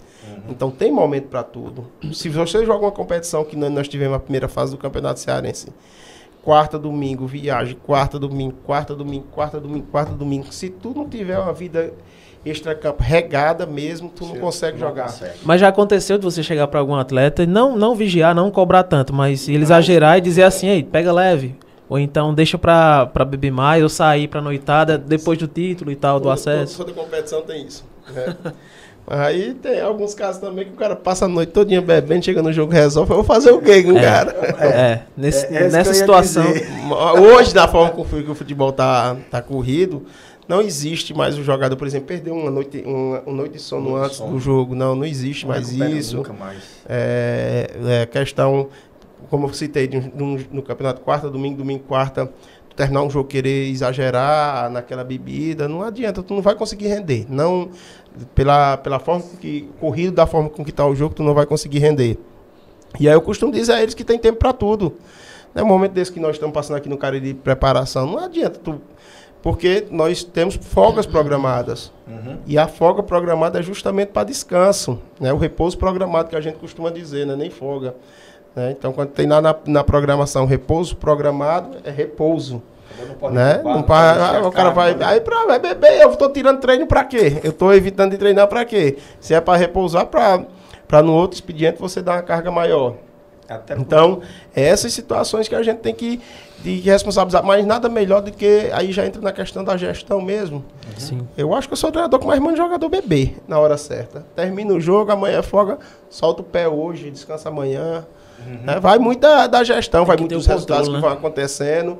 Né? Por exemplo, nesse campeonato, nós, então, provavelmente nós vamos jogar uma vez por semana. Não, não- também não existe também tá, o cara passar a semana todinha treinando, se dedicando. Jogou no sábado, domingo é folga. Qual o problema tem que o cara ir ali tomar sua cerveja? é, com, ou com sua família, ou com sua namorada, ou com. Como também eu costumo dizer, quem, quem, vai, quem gosta do barzinho, vai lá, toma sua cerveja de forma, da, da melhor forma possível. Quem gosta de, de ir para a igreja, aproveita, vai para a igreja, faz. Aproveita a tua forma da forma que tu achar necessário. Assim que eu- Como é, era o Washington quando profissional de Não, futebol? não, não, Era não. da igreja ou era... Não, não bebia, não bebia porque era muito limitado. Aí não dava pra beber e jogar não. Tinha que... mas é. Agora, quando, quando tava na reta final da carreira, co- comecei a, a, a, a tomar um, um. Nunca tomei cerveja, não gostei de cerveja, porque sempre tive tendência de engordar. Então aí já tomava esses cuidados, sempre fui mais voltado ao whiskyzinho ali. Então, e hoje é assim, termina o jogo, no momento certo, vou lá com minha família, tomo meu uísque. Se for folga, não, não, vou, não vou encher minha cara hoje para não treinar amanhã de manhã Amanhã não, não pode. né? Não pode, né? Mas foi folga, foi um treino, treinozinho a mais, a gente tá sempre... Aí eu gosto de ter minha vida social. Saio muito com minha família, gosto de um pagode, não, não escondo isso nada de ninguém que vai me contratar, porque eu não vou estar me escondendo atrás de ninguém. Eu vou chegar aqui no podcast de vocês, rapaz, eu sou um santo, aí sai daqui e vou dar no pagode. Não posso, não posso, não posso. Tem Tá, que, na- Rui que- Barbosa ali. É, aqui, no, aqui no Velho Socorro, aqui no barzinho que eu gosto de estar conversando com o pessoal. Não Porque posso a de gente jeito falando nenhum. sobre isso, só me lembrei do, do grande Romário, né? Ele falava no podcast, inclusive, também, que a gente viu, ouviu, acompanhou ele falando sobre isso, né? Na, na, na época dele, a gente sabe que o Romário teve aquela vida, né? De boemia, carioca, aquela coisa. E ele mesmo disse que se fosse hoje, ele não conseguia jogar, porque o futebol mudou muito, né? Hoje o futebol é muito físico, é muito tático, aquela coisa. E ele diz, ó, poucos jogadores, depois dos 35 anos, estão jogando. Hoje no futebol. Quem tá jogando ainda é porque se cuida muito. Vamos falar do futebol mundial, Cristiano Ronaldo, aquele, né? O, o Nenê hoje, né, no Vasco Ah. ainda, né? Então, hoje, se você, que você falou bem, se você não conseguir é, cuidar do seu corpo, você não vai conseguir jogar por muito tempo. Outro, Eu- outro bom nome é o Zé Roberto também, que saiu no auge e até hoje. Até A, um porte a nível mundial ainda tem o Buffon em atividade, tem Ibrahimovic quarentão também renovando com o Milan. Mas agora por quê? Entendeu? Porque eles estão se cuidando. Exatamente. Eu, Eles não têm vida. Eu, por último, em 2018, fui pro Calcaia e o Ciel foi treinar com a gente. O Ciel mora em Calcaia, a família dele é de lá. E aí, ele treinando com a gente, eu doido pra convencer, porque eu tinha jogado contra o Ciel aqui em 2007. Ele no Icasa e eu no, no Guarani. E nesse tempo ele tinha uma vida desregada demais, até demais. Eu lembro das E eu, e eu conversando, depois, conversando com ele lá, né? Se converteu, foi pra igreja. E aí o Ciel treinando com a gente com qualidade diferenciada. Convenci ele a ficar na 2019, na 2018, na Fares Lopes 2018. Ficou, voltou em 2019 para a segunda divisão, fomos campeão junto. E eu cheguei aqui em Juazeiro e disse, rapaz, Ciel joga uma Série B ou, e alguns times da Série A do Campeonato Brasileiro. E aí o pessoal me contestava muito, ah, é o nível de competitividade. Eu digo, joga. Joga. Se é mais jogador do que muitos jogadores que estão em Ele tá Ceará e Fortaleza naquele momento. Sim. Tá, demorou dois anos. O ano passado foi que o Ciel chegou na Série B do Brasileiro com o Sampaio, Sampaio. Corrêa. Sete jogos, sete, sete, sete, oito gols, me parece, dentro da competição, que é um número expressivo para a Série B do Brasileiro. E agora tá na, na Tombense, Tombense, né? fazendo gol pau toda também. hora. Fez gol, foi jogada e gol no, no domingo. E aí, aí vai nessa questão. Profissional, a, na, na verdadeira essência da palavra. Né? Um cara que se dedica única e exclusivamente à família e à igreja, hoje, né? Tem quantos anos ele? 40. 40. Quarentão já. 40. E digo mais, eu não vejo. Eu não vejo, eu não vejo assim, se é o para daqui a dois anos, três anos, não, não vejo. E aí, justamente nós estamos entrando nisso. Se ele tivesse a mesma vida Ele estava hoje onde está? Não, assim, é, apesar de que hoje ele tem. a- Ele, ele joga. Hoje, principalmente, ele joga futebol porque gosta de futebol. Ele tem a sua estabilidade financeira, passa- passou um tempo na Arábia. Essa questão financeira é tranquila. Obviamente que eu gosto, mas obviamente quer, quer receber Claro, seus salários, mas- né? É, né? Tá, é isso que ele, mas eu, o principal motivo dele estar jogando realmente é ele gostar do futebol, ele querer estar no futebol. E você, eu não vejo assim, você vai parar daqui a três anos, vai, vai jogar mais dois anos, tá bom. Não, isso aí ele já, já a gente já conversou e ele já disse que é o corpo dele quem vai dizer Vai dizer. até onde ele vai, né? Mas agora ele não dá sinal não. E aí você precisa ver ele treinando. É, por exemplo, tem o reforço, é, repouso programado. Nós fizemos um hoje de manhã, amanhã nós treinamos os dois expedientes. Se, se você tu vai na rede social do Cielo, tá lá na academia, quando era lá no, no Cal- tá lá na academia particular dele.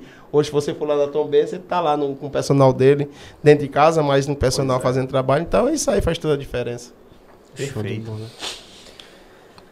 A gente vê nessa questão do, do futebol cearense, né? É, eu queria saber do Austin, né, sobre esse campeonato que está por vir, a Série B. Você já disse que nos últimos anos vai ser a mais competitiva, né, pelo nível de comparação com as equipes. Mas queira ou não, você acha que o Cariri vem forte como favorito? Favorito não é bem a palavra, não. Vem forte vem. Vem forte para brigar com os demais pra, por, por esse objetivo. Né? Também não podemos estar com, com nos escondendo da nossa responsabilidade, não. A gente conhece o É, é com esse, com, e estamos segunda divisão. A gente só quer ser projeto vencedor. Agora, obviamente que o primeiro passo de tudo é ter respeito por todos os adversários e o pé no chão. É entender que, apesar de ser um time que está, cada dia que passa melhorando sua estrutura, não é melhor do que ninguém. E aí também não se sentir pior do que ninguém. Esses são os passos para determinando para poder chegar e viver um jogo de cada vez. É isso aí o nosso pensamento lá, para deixar tudo em cada jogo, deixar o nosso melhor e esperando que esse melhor seja sempre suficiente para buscar resultados positivos. Você falou aí hoje, o Washington hoje no Cariri Futebol Clube. Como foi é, a conversa? Né? Você se sentiu atraído pelo projeto que você disse, que é até ambicioso, né? um projeto novo, que tem investimento. Então você está com ótimas perspectivas quanto não somente ao Campeonato Cearense agora da Série B, mas também para futuras competições. Sim, mas com foco total agora no Cearense. A gente sabe que pode ser um divisor de águas esse Cearense, essa, essa segunda divisão, porque se nós conseguirmos o acesso, a tendência é que nós possamos ter investimentos maiores para Fares Lopes, Uhum. investimentos maiores para para o campeonato cearense, mas isso tudo passa do, do primeiro passo, que é tirar o time da segunda divisão para colocar na primeira, o que vai ser um passo muito difícil de ser dado. Com certeza.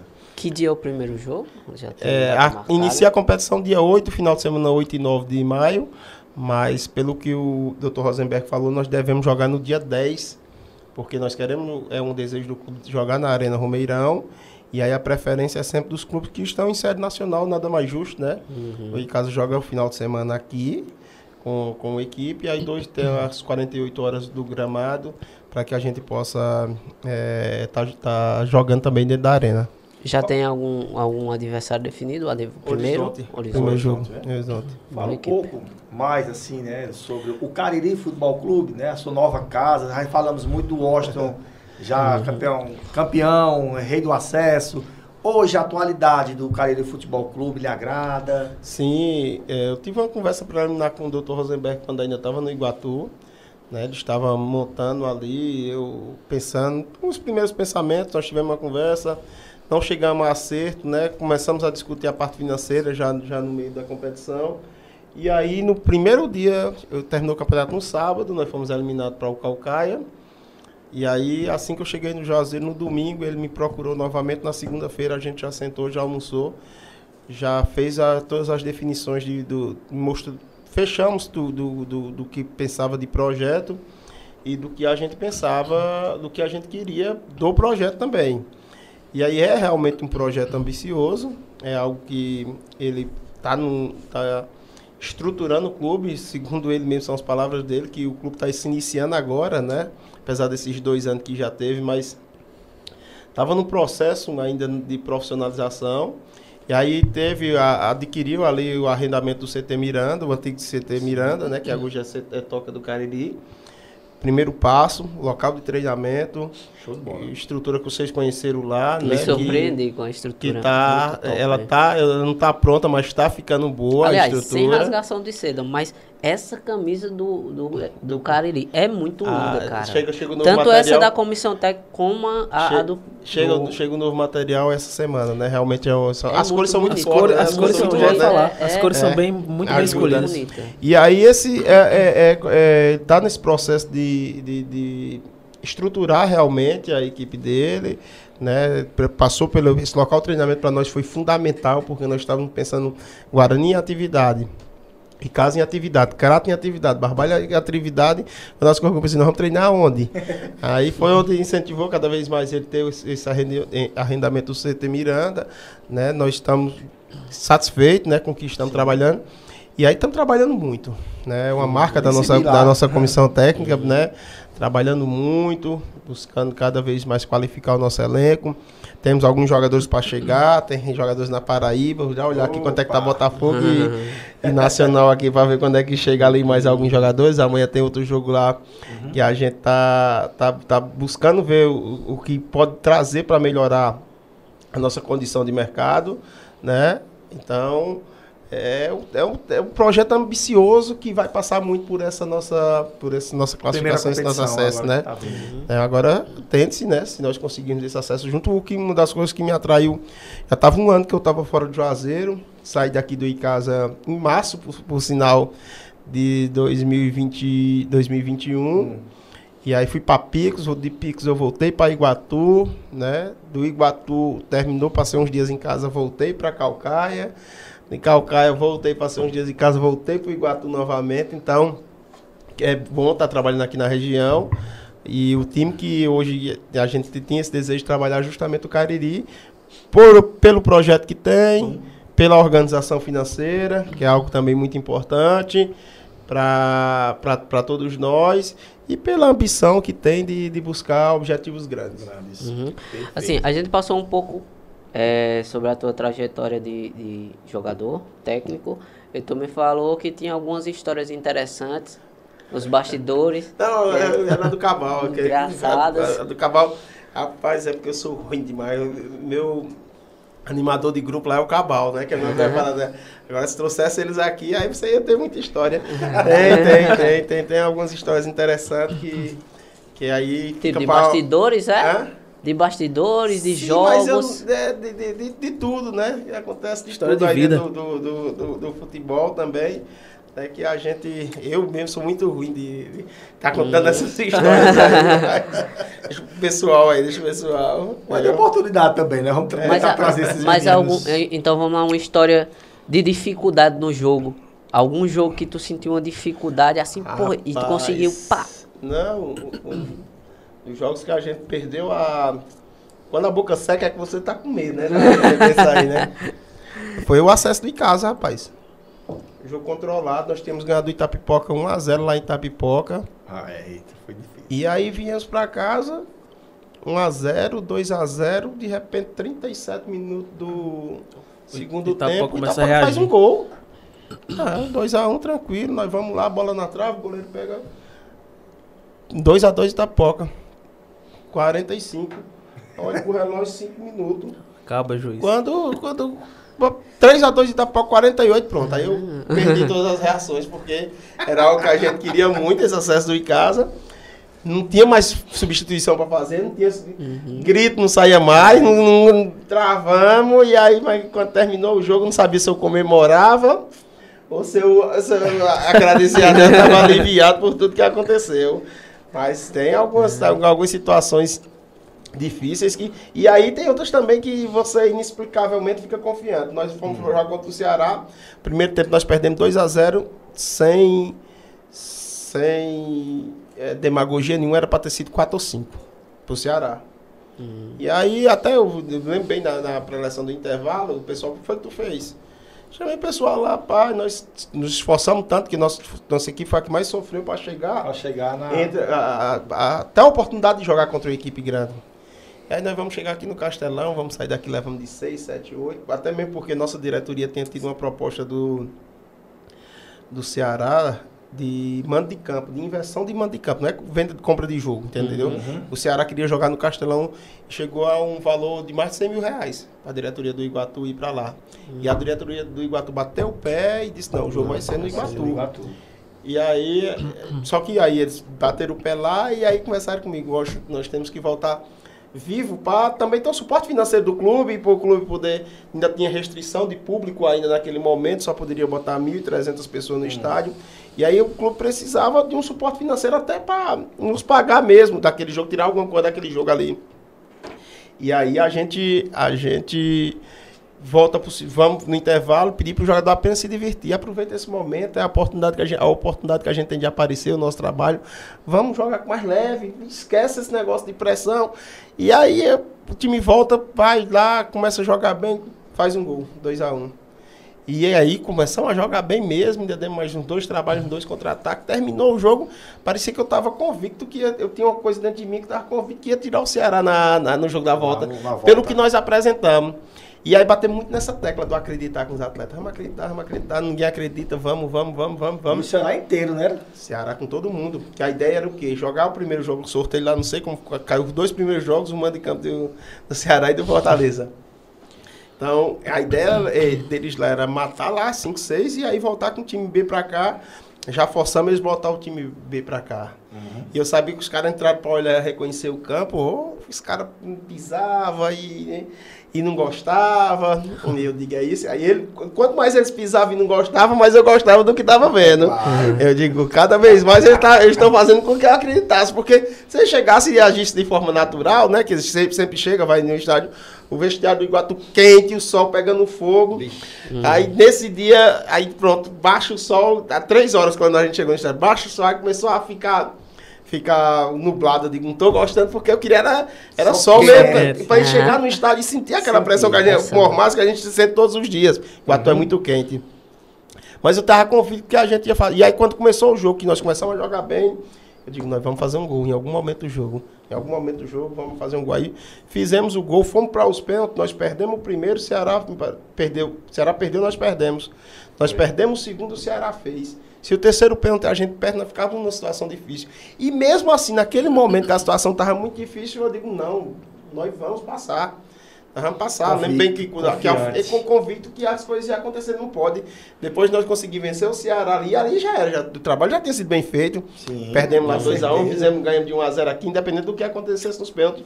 Mas aí a gente tinha aquela convicção ali de que ia passar. Então, é, o futebol tem muitas essas coisas. Tem momentos que você passa um aperreio muito grande, como essa situação aí do, do, do acesso do Icasa, que no final também ficamos felizes. E tem algumas situações que você tem um jogo também emblemático aqui do nosso futebol, que é Guarani Náutico. A gente estudou muito o Náutico naquela, naquela época, Guarani de Juazeiro e Náutico pela Sim, Copa do Brasil Copa do Brasil, 2017. lembro.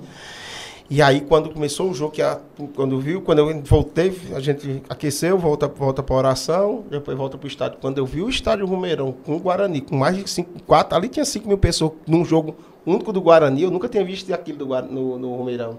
E aquilo ali já, já passou a ter uma atmosfera boa. Pro jogador. E é. para os jogadores, os jogadores não tinham jogo- jogo- jogado nenhum jogo com o estádio cheio daquele jeito, né? E aí quando o jogo começou, nós fizemos também um dos, dos jogos marcantes da minha carreira. Fizemos esse jogo marcante, conseguindo eliminar o Náutico da Copa do Brasil, vencendo o jogo. Então, são alguns jogos que você consegue ter lembrança, assim, porque são, é algo marcante dentro da- Marcante. Da, sua carreira. Que é Show de difícil, bola. Né? É, fazer isso, né? É. Tu, Bem tu falou um pouco do Ciel. Existe algum outro jogador que tu jo é, treinou, jogou com ele? Disse, Esse cara é, É muito diferenciado." diferenciado. Não, tem muitos que, principalmente porque eu trabalhei com categoria de base. E aí a base ela me deu um aprendizado que você tem que acreditar em todo mundo, né? Porque nem todos os nossos, nem todos, nem todos os jogadores que chegaram a clubes profissionais na base, eles eram os melhores, né? Nós tínhamos o Wendel, que eu acabei citando, né? Que foi dos que trabalharam com a gente. É, o Pablo, que está no Flamengo, fez uma Copa Rio com a gente. Eu era auxiliar do Raimundinho. O Pablo mas eu lembro bem dessa Copa Rio que nós temos o Pablo, que foi Corinthians, que está no Flamengo hoje, o zagueiro. Aham. Nós tínhamos o, o Arthur, que é irmão do Netinho, lá de Barbalha, que está no Japão hoje. Jogou Chapecoense, Sei, Bahia, sei. né? Vocês devem conhecer também. Uhum. E, mas nós tínhamos Fernando Caranga, que hoje foi boa esporte, hoje também está no Japão, na China, muito rico. Mas de todos, o melhor jogador que a gente tinha era Gustavo, lateral direito aqui do Crato. Gustavo. Gustavo, lateral Boy, direito. Gustavo, acho que é assim o nome dele. Gustavo aqui, lateral direito. Sei, sei qual é. O magrinho, né, o Francisco? Magrinho e o Gustavo, eu lembro bem que terminou a Copa Rio, o empresário Jair Arthur, Pablo e Anderson lá para o Irati, que era um time de um, clu- um clube empresa. E o, o empresário queria levar o Gustavo. Gustavo, não, vou no Crato, pegar minhas roupas, vamos, vai, Gustavo. Só falou empurrar ele para dentro do avião para ele ir. Não, vou, vou pro Crato. Aí veio para cá, machucou e acabou assim. Tem sua carreira hoje, mas poderia ter uma carreira, ter, ter, ter uma, bem, bem mais brilhante. Então, a base me ensinou isso. Em 2018, quando eu fiz esses três jogos no Guarani, o Clebão estava horrível no Guarani. E aí já estava certo, deu, já estava certo com Barbalha para vir fazer a segunda divisão. E eu falei pro, pro presidente e pro Raul, que era diretor de futebol, olha, se o Clebão não melhorar, eu não quero o Clebão. O Clebão não tem condição de ser titular. Clebão centroavante. né? Clebão centroavante. Só que aí vem a diferença da dedicação, né? O presidente, não, tem que ser. te- te- vamos começar com ele, se ele não der conta do recado. Ah, Clebão, vem cá. Você precisa melhorar. Preciso, professor, estou abaixo. Vamos trabalhar? Vamos. Todos os dias ficava e o Cabal fazendo finalização com o Clebão, cerca de eh, 30 minutos a mais do que eu trabalhava. Barbalha ou no Guarani? Barbalha. No Barbalha, né? Lá no Sim. Barbalha. Clebão bate artilheiro da segunda divisão. Clebão fez gol É. até umas horas no Barbalha. No, bate artilheiro da segunda divisão, sai do Barbalha direto pro Vitória da Bahia. Chega no Bahia, transição, não acabou não, não, não ficando, voltou para o Calcaia. Já na segunda divisão 2019. Uhum. Trabalhando do mesmo jeito, Clebão contribuiu com o acesso do Calcaia. E aí veio pro Bar, foi pro Guarani Sobral, veio para o Barbalha. E aí hoje para o Ceará. Um jogador que muitos falam que fui eu, fui eu, fui eu. E eu costumo dizer que não foi eu, não foi ninguém, foi a dedicação dele que fez com que ele chegasse. Né? E aí, aí também um menino muito do bem, né? Um ser humano muito do bem. Então, tem essas que você, que o jogador vence pela qualidade técnica, tem outros que vencem pela dedicação. Dedicação. Né? Hoje, e dedicação. essa questão de dedicação, aliado também à, à qualidade técnica, ela é muito importante para que o jogador venha vencer. Tranquilo. É, a gente falou dos bons, né? O cara que você conseguiu recuperar. E existe algum que você não, não teve jeito, tentou recuperar o cara, trazer o cara, mas não, esse cara não tem jeito, não, pelo amor de Deus. Os pernas de pau. É. Não, tem, tem, tem alguns que você é, tenta a recuperação, né? tem outros que você, na cabeça dos outros, o cara é bom, mas tá, tá aos olhos que não é. Uhum. né? E aí a gente esbarra muito na questão de.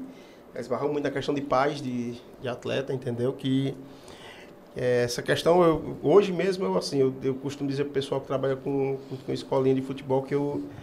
Não é que eu não tenha paciência para trabalhar com escolinha com criança. Eu tenho paciência, eu gosto de criança, tenho dois filhos, gosto de todo mundo. Eu não tenho paciência com pai de criança, de menino. Porque eu, eu acompanho o treino na mesa do- dos meus filhos e, e, e de, e já, já acompanhei mais, né? Hoje eu acompanho menos, né? Deixo lá no- na escolinha. Eu não aguento o treinador tá mandando, o- o- orientando o menino pro lado certo e o pai mandando o menino É, pro lado errado. Aí eu ficava. Estresse, me estressava, né? Me estressava. Então, existe muito isso. E aí tem algumas pessoas que querem ter algumas situações de forçar realmente que o cara seja atleta profissional. não Forçar é a barra, assim. né? Ave Maria. Não é assim, né? E eu costumo ser muito sincero também com essas minhas colocações. Não vou estar dizendo que. eh, Não, vou, faço minha avaliação. Não, não deu, ah, obrigado, vai, vai lá. Né? Foi uma das situações que o Raimundo me colocou no começo da minha carreira, uma das mais difíceis do mundo, que eu era auxiliar dele, e aí eu pegava e fazia, fazia, a- faz- nós fazíamos a avaliação e eu dizia, rapaz, jogador não dá não, não dá não. Jogador não dá não. Aí teve um dia que ele chegou pra mim, eu tinha acabado recentemente de parar de jogar, rapaz, ele... Rapaz, fizemos uma avaliação, esse esse jogador não dá não. Aí eu, eu falei isso. Disse, pois tá bom, vai lá e diz a ele que não dá não. Vai tu. Rapaz. Aí eu, aí eu, aí eu, rapaz, faça isso comigo não.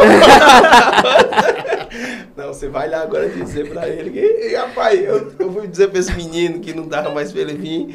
Eu não sabia quem tava mais nervoso, não sabia quem tinha mais vontade de chorar, se era eu, se era o menino. São algumas situações difíceis que a experiência hoje, né? Já não, já não. Já sabe como é que chega, já sabe. É até mesmo porque eu não gosto desse processo de avaliação, não, que eu acho ele covarde, né? O cara, não, bota me pra treinar um dia lá. Vou- é covardia comigo, é covardia com o menino. Botar o cara pra ver o cara um dia, meu irmão. Aí Às aí- vezes tem até qualidade, mas tá Pô, gelado, é, nervoso e não tem consegue. várias situ- situações que eu já vi. O Assisinho foi dispensado do Guarani de uma forma errada, da diretoria fez com o Oliveira Canidé. O Oliveira chegou, até para fazer uns jogos pelo Icasa. Aí nós estávamos treinando, a Pato, o grupo treinando aqui. Aí tem uma avaliação. Oliveira, eu não gosto de ver avaliação, não. Bota, o jogador é bom, bota lá. Não, tem pro senhor ver. Chegou o primeiro dia, olhou o treino, 15 minutos, treino ruim, o Assisinho no meio do treino. Rapaz, aí não presta ninguém. Quem, quem, quem errou foi o Oliveira? Não, realmente o treino estava ruim. Né? Agora, o- quem errou foi a diretoria que botou o Assisinho naquele. Não, o Oliveira disse que não lhe quer, não. O Assisinho passou dois anos arrebentou no Icasa. Parece, arrebentou no crato e automaticamente vem no Icasa, entendeu? Então, são esse tipo de situação que eu não gosto de estar tá, vendo avaliação. Ah, quer ver? Não- ah, não gosto da oportunidade, não gosto. Agora no Cariri nós abrimos vaga para três, quatro jogadores para treinar 10, 15 dias. Ah, desses 10, alguns já, já não ficaram, outros foram ficando, dois ficou. Então só temos vaga para mais dois. Vai abrir vaga para mais dois lá. Olha, mais oito dias, três dias, quatro dias. Alguns você mata logo nos, nos primeiros dias, vê que não tem condição. Né? Obviamente com todo cuidado, respaldando o, grupo, o clube, com, com, com atestado médico, com algumas situações que é necessário, com, com termos, né? Que está só treinando. E aí a gente vê, e aí quando dá, dá, e quando não dá, a gente também tem que ser muito sincero, porque também se eu ficar só avaliando jogador, aí eu não treino o time que vai jogar. Uhum. E se eu não treinar o time que vai jogar, não tem resultado. É. Que resultado. é. Aí eu, eu, eu pergunto a vocês, quando tem resultado, quem aqui cai? É. então tem que cuidar do meu Nada- menino lá de casa também, né? Pois é. É, verdade. Pô, a gente tá chegando quase aqui no final, né, do nosso podcast, e assim, ainda, quais são os sonhos profissionais do Washington Luiz? Chegar o mais longe possível. Né? Não gosto de botar limite nos meus sonhos, não. Então, se, se é chegar o mais longe possível, porém respeitar muitos momentos, sem Os queimar momentos. etapa. Passo a né? passo, né? Para mim, o trabalho mais importante da minha vida é o do Cariri agora. Não importa Na o que eu já fiz, o passado. Se a gente eliminou o Ceará esse ano já. Não, para mim não adianta, já passou, passou. né? Né? Como também não adianta eu vislumbrar um Cariri lá na, na primeira divisão do Cearense, brigando com Ceará e Fortaleza. Eu tô aqui na segunda. Então, o trabalho mais importante da minha vida é o atual. Né? É- é pensar realmente no- nos momentos, respeitar os momentos. Esse momento é de preparação. Um pouco de dificuldade até para conseguir um amistoso. A gente queria um amistoso para sábado, mas estamos, estamos com um pouco de dificuldade. E mas, mas vamos também sim, vamos suprir essa, essa, essa dificuldade desse amistoso. Respeita o momento, começa a competição, pensa jogo a jogo, deixa o teu melhor em cada jogo, em cada treinamento, e aí se com as bênçãos de Deus conseguiu o, o- nosso acesso, aí a gente pensa no futuro, né? Sempre respeitando os momentos. O, eu fico imaginando, é, até falamos aqui até de um treinador vencedor, que é o Flávio Araújo, e a gente vê é, que ele teve uma oportunidade no Fortaleza, não foi um tempo.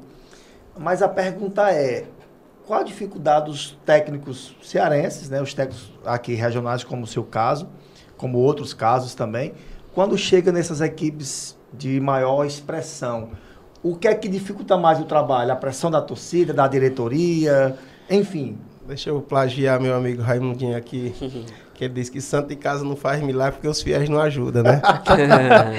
Porque é diferente demais a cobrança. Né? A cobrança, se chegar um. Aí é onde eu, banco, eu falo que o, o- o diretor de Ceará e Fortaleza tá certo não acreditar da gente. Que ele já sabe que a cobrança, que, que, que ele vai trazer para ele uma cobrança que ele trazendo um, um nome forte do futebol brasileiro, ele não vai ter. Então, não tem porquê, não tem porquê eu, eu acho que ele pensou, para que eu arriscar É. nesse momento, entendeu? Uhum. Então, é essa questão, é a questão realmente da, da aceitação de todos, os, de todos os setores. E aí a gente não pode colocar só a culpa na diretoria, na torcida, na própria imprensa não tem paciência. Sim. Né? Você te- é, bom, ah, às vezes, acontecer algumas coisas. Iguatu tira, tira Ceará, é, os caras falavam, ah, com todo respeito, Iguatu, mas o Ceará. Então não foi, não foi, os, não foi o Iguatu que jogou o jogo de sua vida. Que não foi o treinador, eu acho que fez um dos jogos mais importantes da sua carreira. Você Foi simplesmente- o Ceará. Foi simplesmente o, o Ceará que não jogou bem ao invés dos caras. Aí o Ceará vai jogar contra o Palmeiras. 3x1 Ceará lá no Allianz, né? Lá no Allianz É, Parque. no Allianz. Parque. Aí a imprensa de São Paulo fala Do- o Palmeiras é, que jogou mal. jogou E aí nada. os caras daqui querem ficar putos, mas já É. aconteceu isso anteriormente, entendeu? Exatamente. Então é essa situação de futebol que a gente tem que até que entender. Tem que entender, né? Tem aceitar, na verdade, É, né? Infelizmente. No Cariri agora, tu já, nos treinos que tu já é, fez, dentro do Cariri, tu já percebeu algum jo- jogador diferenciado que diz esse cara vai ser bom na nossa 90, temporada? não, 90% dos jogadores que trabalham, que, que estão no Cariri hoje a gente já conhecia. Né? Apenas Tem o 10%. Romário, né, que já jogou no Iguatu. Romário, né, base ali, né, a gente só não tinha trabalhado mesmo ainda com o Serra, que veio do futebol pernambucano, o Everton, que veio do futebol, é oriundo do futebol paraibano, mas estava lá no, no Amazonas, né, o China, eu acho que quatro ou cinco jogadores. O restante a gente conhecia bem, eu costumo pegar jogadores que têm um conhecimento da competição. Estamos buscando alguns jogadores aqui da região também e acreditando muito neles, alguns jovens, que eu acredito que a gente vai ter dar uma contribuição na, na recuperação de alguns atletas, na carreira de alguns atletas aqui que estavam um pouco esquecidos aqui dentro do futebol da- do próprio Juazeiro, de Juazeiro mesmo. Exemplo. Uhum. Stanley, Zé Gabriel. Zé Gabriel teve a base todinha no, no Flamengo, depois no Cruzeiro, e incrivelmente estava aqui parado em Juazeiro sem. E aí a gente tá jogando no time do meu sobrinho, eu, o pessoal sempre falava o nome dele, sempre falava, eu digo, não, vamos trazer o Zé aqui para ver mais de perto, né? E aí vem treinando muito bem, eu acho que nós vamos. Que. Vamos deixar aí um legado. A gente tem, tem. De vez em quando a gente acerta uns aí. O Wesley, lateral direito, que subiu com a gente do casa, já é jogador do Vasco. Eu vi, foi pro Vasco. Joga Ah, muito, moleque. ainda tem, tem quem diga que eu não gosto de jogador É, novo. Como é que eu não Ele, gosto de ele jogador tava novo? no Grêmio, né? A história Aí do Grêmio Wesley mesmo é uma, rapaz. O Wesley- o- nós tínhamos o Denis e o Ron, dois lateral direito. O Denis não, não passava por um bom momento, não, não tinha confiança no Rony. E o Wesley chegou para treinar no em casa. Treinou um, dois, três, uma semana, dez dias, quando eu digo, rapaz, sabe de uma coisa? Chamei Regine, Mauro, Regineudo, Max, pessoal mais experiente, ó, que já jogou esse menino, tem 18 anos. Ele não erra. Reginildo era o capitão, Capitão. Regineudo é capitão, das maiores lideranças que eu tive no futebol. Reginaldo é um jogador E top. esse menino não erra. Se ele errar, a culpa é de vocês. Dê moral pra ele, bota pra jogar. O menino jogou lá em Maranguape, jogou muito, nunca mais saiu do time. Então é um exemplo, hoje tá no VAR. Eu levei pra Picos. Muito bom. Levei pra Picos quando fui pra Picos, agora Naquele, tava na- naquele elenco do Icasa, é, se me falha a memória, foi o, o Denis foi contratado para ser o titular da equipe. Isso, Denis. E depois o tinha Wesley ganhou a vaga, né? Não, tinha um Rony ainda, o Wesley foi pra treinar, pra completar treino. Aqui da Vila Três Maria. E o pior que antes, um amigo meu, o Rominho, até hoje me cobra. Que ele veio e me indicou, rapaz, tem um menino na Vila Três Maria, joga demais. Tem quantos anos? 16? Ah, isso não dá não, pai, pra lá. é que quer porra com um menino de 16 anos no meu? Não, manda esse menino, pelo menos que engordar mais um pouquinho aí. Não, rapaz, vê o menino. Não, não, não dá não. É, o trabalho em casa é cobrança e não dá não. Aí, por incrível que. Não, não em casa. Acho que no outro time que eu tava aqui, não sei se era, o- se era, se era o próprio Iguatu mesmo, antes do Icasa. Não, agora em Sobral. Ah, tá doido, a cobrança de Sobral é muito grande. Leva esse menino pra aí, levo nada. Aí quando eu voltei pro Icasa, roda, roda. o menino- Aí quando o menino tá jogando, disse, ei, esse menino é o que tu disse que não. não, você é de gato, você sabia que ele jogava muito. Você falou que também é, você tem uma equipe hoje, né? Pra onde você vai, seus trabalhos, é, auxiliar técnico e tal. É, já teve algum clube que teve essa resistência de não aceitar, de, Quase todos, viu? de já ter algum profissional? Quase todos a gente tem esse problema, porque é, o pessoal pensa que a gente tá chegando para roubar o lugar de, de pessoal da casa. não é. né? Eu respeito, é tanto que eu não mando tirar ninguém. Deixa lá e geralmente quando acontece que, ó, por exemplo, quando a gente saiu de Calcaia, a gente saiu do Calcaia no meio do Alfaris Lopes para ir pro Guarani de Sobral. E aí o Arimaté era meu preparador físico e o Arimaté acabou por alguns por, um problema, não, hoje não dá para mim ir. Aí o Ari voltou para cá e lá eu conheci o Alexandre, que hoje é meu preparador físico, da minha hoje faz parte da minha comissão técnica fixa. Então, tem muito disso. A gente geralmente chega no- nos lugares e a gente acaba se dando bem com todos aqueles aquele, a comissão técnica da casa, né? E geralmente a gente deixa muita amizade, mas tem sempre essa resistência porque o pessoal tá achando que eu tô levando os meninos por- pela amizade, não é, é pela qualificação dos profissionais que estão lá. Exatamente. E aí, o fato de eu estar levando eles, eu não estou dizendo que os profissionais que já estão no clube não têm qualidade. É tanto que eu não peço para tirar ninguém. deixa todo mundo junto. Né? Agora, só que geralmente os clubes não têm a condição financeira de permanecer com a comissão técnica tão inchada e aí acaba tendo que fazer algumas trocas. Uhum. Aí é, e é um detalhe que assim, se você chega num clube e já tem um certo profissional, ele pode ser bom sim, mas ele ainda vai te conhecer, tua metodologia e você é a dele. Então tem todo um pesa muito um processo, isso, essa né? questão da, da metodologia de trabalho, né? Todo, existe um, uma série de situações, né? Metodologia, o fato do, do, do da convivência, né? Os caras me ajudam muito na questão da gestão do grupo. Né? Isso é muito importante nesse quesito para mim. E aí tudo isso pesa na, na, nesse momento a gente fazer escolhas por profissionais de qualidade e que já conhece que nos, nos contribui no nosso trabalho também dessa, dessa outra maneira aí. Perfeito, perfeito. Show de bola. Washington, eu queria agora que tu traçasse uma meta para 2022, agora com o Careira assim o qual tua meta hoje. A gente vai traçar uma meta e se tu conseguir a meta, tu vai voltar aqui com o troféu e colocar aqui e a gente debater vai. de novo. Você ia dar um bicho aí. a meta, a meta, a meta, meta indiscutivelmente é o acesso do, do Cariri à primeira divisão nesse momento. Não tem outra não posso pensar em ser campeão mundial na, pela seleção brasileira se eu estou no Cariri, rapaz. É essa, né, a gente, com todo respeito a todos os adversários, entendendo tudo que nós falamos aqui sobre a competição, Sim. que ela vai ser uma das mais difíceis, mas nós precisamos ter as nossas ambições profissionais e aí precisamos trabalhar para conseguir elas. E é a principal uhum. dela agora nesse momento, até mesmo porque a gente sabe o que esse acesso pode nos dar à nossa carreira. Sim. A gente uhum. sabe que o acesso do Cariri pode contribuir com o futebol caririense. Com Vocês podem ter certeza disso. Entendeu? Então nós vamos lutar com todas as nossas forças. É, futebol não é não é receita de bolo que tu chega lá, cumpre ali tudo correto e as coisas vai dar certo, né? Uhum. Mas tu procura fazer as coisas corretas, trabalhar muito para conseguir os teus objetivos. Muito bem, a Show gente de já deseja sorte, né? É, primeiro, acho que a primeira coisa é a competência. A gente sabe que ele é competente, junto com o elenco, junto com toda a equipe. O currículo vem na frente, né? Sim, com certeza. né? Porque é bom para nossa cidade, bom para nossa região. E a gente espera que o Cariri Futebol Clube né, possa fazer uma ótima competição e, quem sabe, né, como você falou bem, conseguir o acesso para a nossa região do Cariri. Estou torcendo por isso. É sempre bom ver Exatamente. o Cariri em destaque no esporte. Eu costumo dizer ao Fábio que eu não tenho torcida em específico. Eu sou torcedor do bom esporte e do esporte praticado de maneira certa, tanto no futebol como em outras modalidades. Para mim, o esporte é o principal foco e é o que a gente vai estar tá trazendo aqui. É, isso é muito importante, desde já parabenizar pela iniciativa de, de ter um podcast voltado só para esportes, né, que vai, vai vai contribuir demais com não só com o futebol profissional, como outras modalidades que precisam sim, também sim. Ser, ser valorizadas. Aqui eu também tenho comum com o seu pensamento aqui. Eu, eu, sou, eu sou muito bairrista no quesito de, de esporte mesmo, né? Então, uhum. tá tendo futsal, vou lá, torço pelo, pelo, pelo pessoal de Juazeiro. Pessoal do Fut 7 nunca, nunca me peguei de olhando futsal, mas agora começou a aparecer uns times aqui na região. Uhum, o pessoal foi jogar fora, eu tava, tá ficava tá aqui no, na, no, na, na, na, TV, voltando no YouTube, torcendo muito pelos caras. Time porque do você, Crato, time do Infante. Você, você convive com o pessoal, né? Você convive com o pessoal aqui em Juazeiro. E aí você quer sempre que, que esse nome do, do, do Juazeiro, em especial no esporte, seja levado.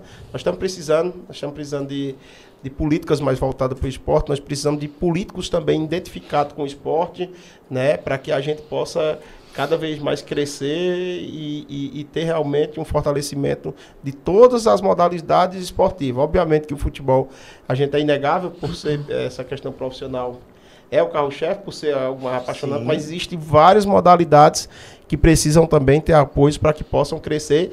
E eu costumo dizer, nosso, nossa região ela é rica em talento. Sim, Sim. demais. Nós tivemos investimento aí, em qualquer que demais seja a modalidade, nós, nós chegamos longe. Assim, eu sou professor, como também o João é professor, e a gente vem dessa área do esporte, né? E o trabalho do podcast, o nosso trabalho aqui é, é justamente esse, também de valorizar, trazer pessoas que trabalham com handebol, com basquete. Então você que está nos acompanhando, né? Você pode ficar tranquilo que vai divulgar a sua modalidade, né? Vôlei, basquete, os esportes individuais, os esportes coletivos, né? Vamos trazer personalidades, né? Do meu eh, público como secretário de esporte, até mandar um abraço para o meu amigo Bendimar Júnior, que é o secretário de esporte aqui do município de Juazeiro, para poder a gente enriquecer a nossa região, enriquecer a nossa cidade com esses novos talentos que você fala, né? Nós temos pessoas suficientes com talento, Demais. só precisa o empurrãozinho, que é o investimento, que ajuda, seja ela financeira, seja ela como patrocinador, para alavancar cada vez mais o esporte Sim. caririense, né? A gente vê que, que é, algumas situações é complicado até de debater, mas assim, é, tem muita gente que se destaca aqui no estado e às vezes só ganha proporção quando sai num jornal, né, na Globo, não sei, ah, você vê, ah, é do Cariri, é tal cidade. Mas às vezes você não pega a base, não vê ele se destacando aqui. E esse espaço é para isso, né? A gente trazer pessoas que estão começando no esporte, independente de qual seja, que tenha destaque, né? O espaço está aberto aí para quem. Aham. E você, assim como a gente, que acredita no esporte do Cariri, seja parceiro dessa ideia. Contribua junto com a gente, sendo um patrocinador, sendo um parceiro. E venha somar com a gente aqui, porque a gente tá aqui para mostrar o futebol da região. Da região, seja ele amador no modo geral. Sim. Beleza? A gente agradece, viu, Washington, a sua participação. Demais. Foi um programa, né? O primeiro programa, o primeiro episódio, tem uma personalidade, né? Regional, muito competente. A gente falou aqui das histórias, né? Dos títulos, né? Da carreira do Washington. A gente também pede a Deus que possa abençoar a vida dele, a sua Exatamente. família, os seus trabalhos, né? Esse novo trabalho que está iniciando no Cariri Futebol Clube. Conte com a gente, né? A gente está aqui para também divulgar as coisas do seu trabalho, do, Sim. fu- do Cariri Futebol Clube, e a gente agradece a sua participação nesse primeiro E que no episódio. final do campeonato ele volte aqui com a taça Com e certeza. mais um papo com a gente. Sim, sim. E antes das considerações finais, eu queria saber de ti, Washington, um nome ou alguns nomes que você podia indicar pra gente. Um cara assim que tem muita história. Não precisa ser só do futebol, mas como você é do meio, eu acho que vai vir. Que seja da região, mais acessível, que você possa indicar. nada isso aí.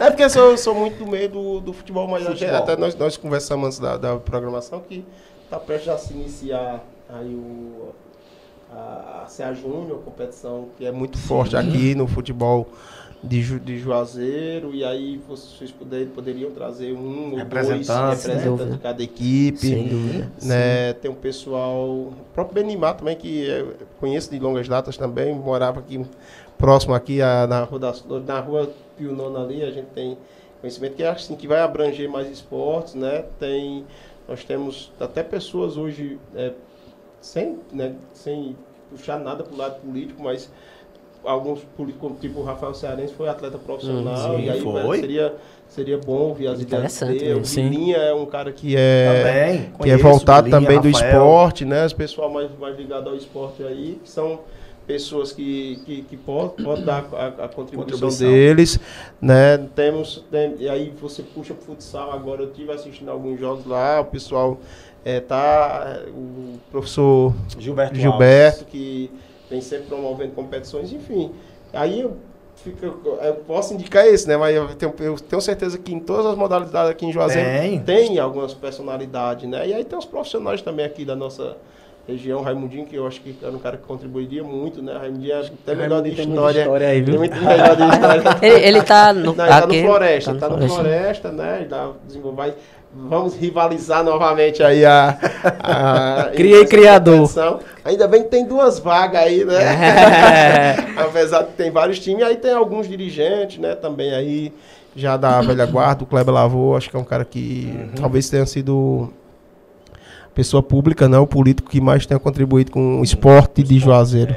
Né, Era, era, assim, foi, na verdade, do, do meu tempo que eu conhe- conheço, né? Não só pela gratidão que eu tenho por ele, mas foi um dos caras que nós, nós vimos realmente, que eu também já, gente que eu já, já tenho muita gratidão por ele, a gente já brigou muito, já Brigou. discutiu muito, mas foi, mas a gente não pode deixar de reconhecer que foi um dos caras que mais contribuíram para grandes pessoas, para mim virar profissional, para vários profissionais, Ronaldo Angelim, várias pessoas.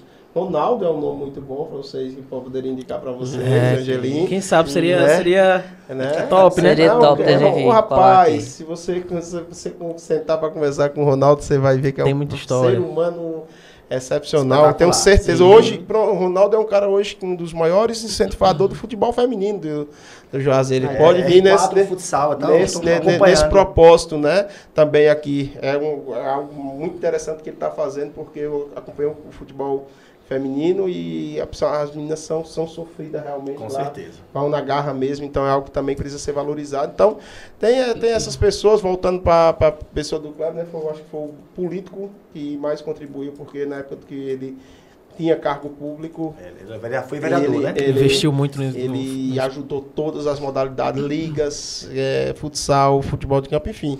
Tem vários nomes aí que o que vocês precisarem até de contato para a gente fazer Queremos, uma... queremos. intermédio, É gente exatamente tá- por isso que eu toquei no assunto. A gente tá aqui para fazer esse intermédio e poder contribuir de alguma forma com o programa de vocês. Tranquilo. Pronto. A gente não tem nenhumas, não, algumas per- não tem perguntas aqui no chat.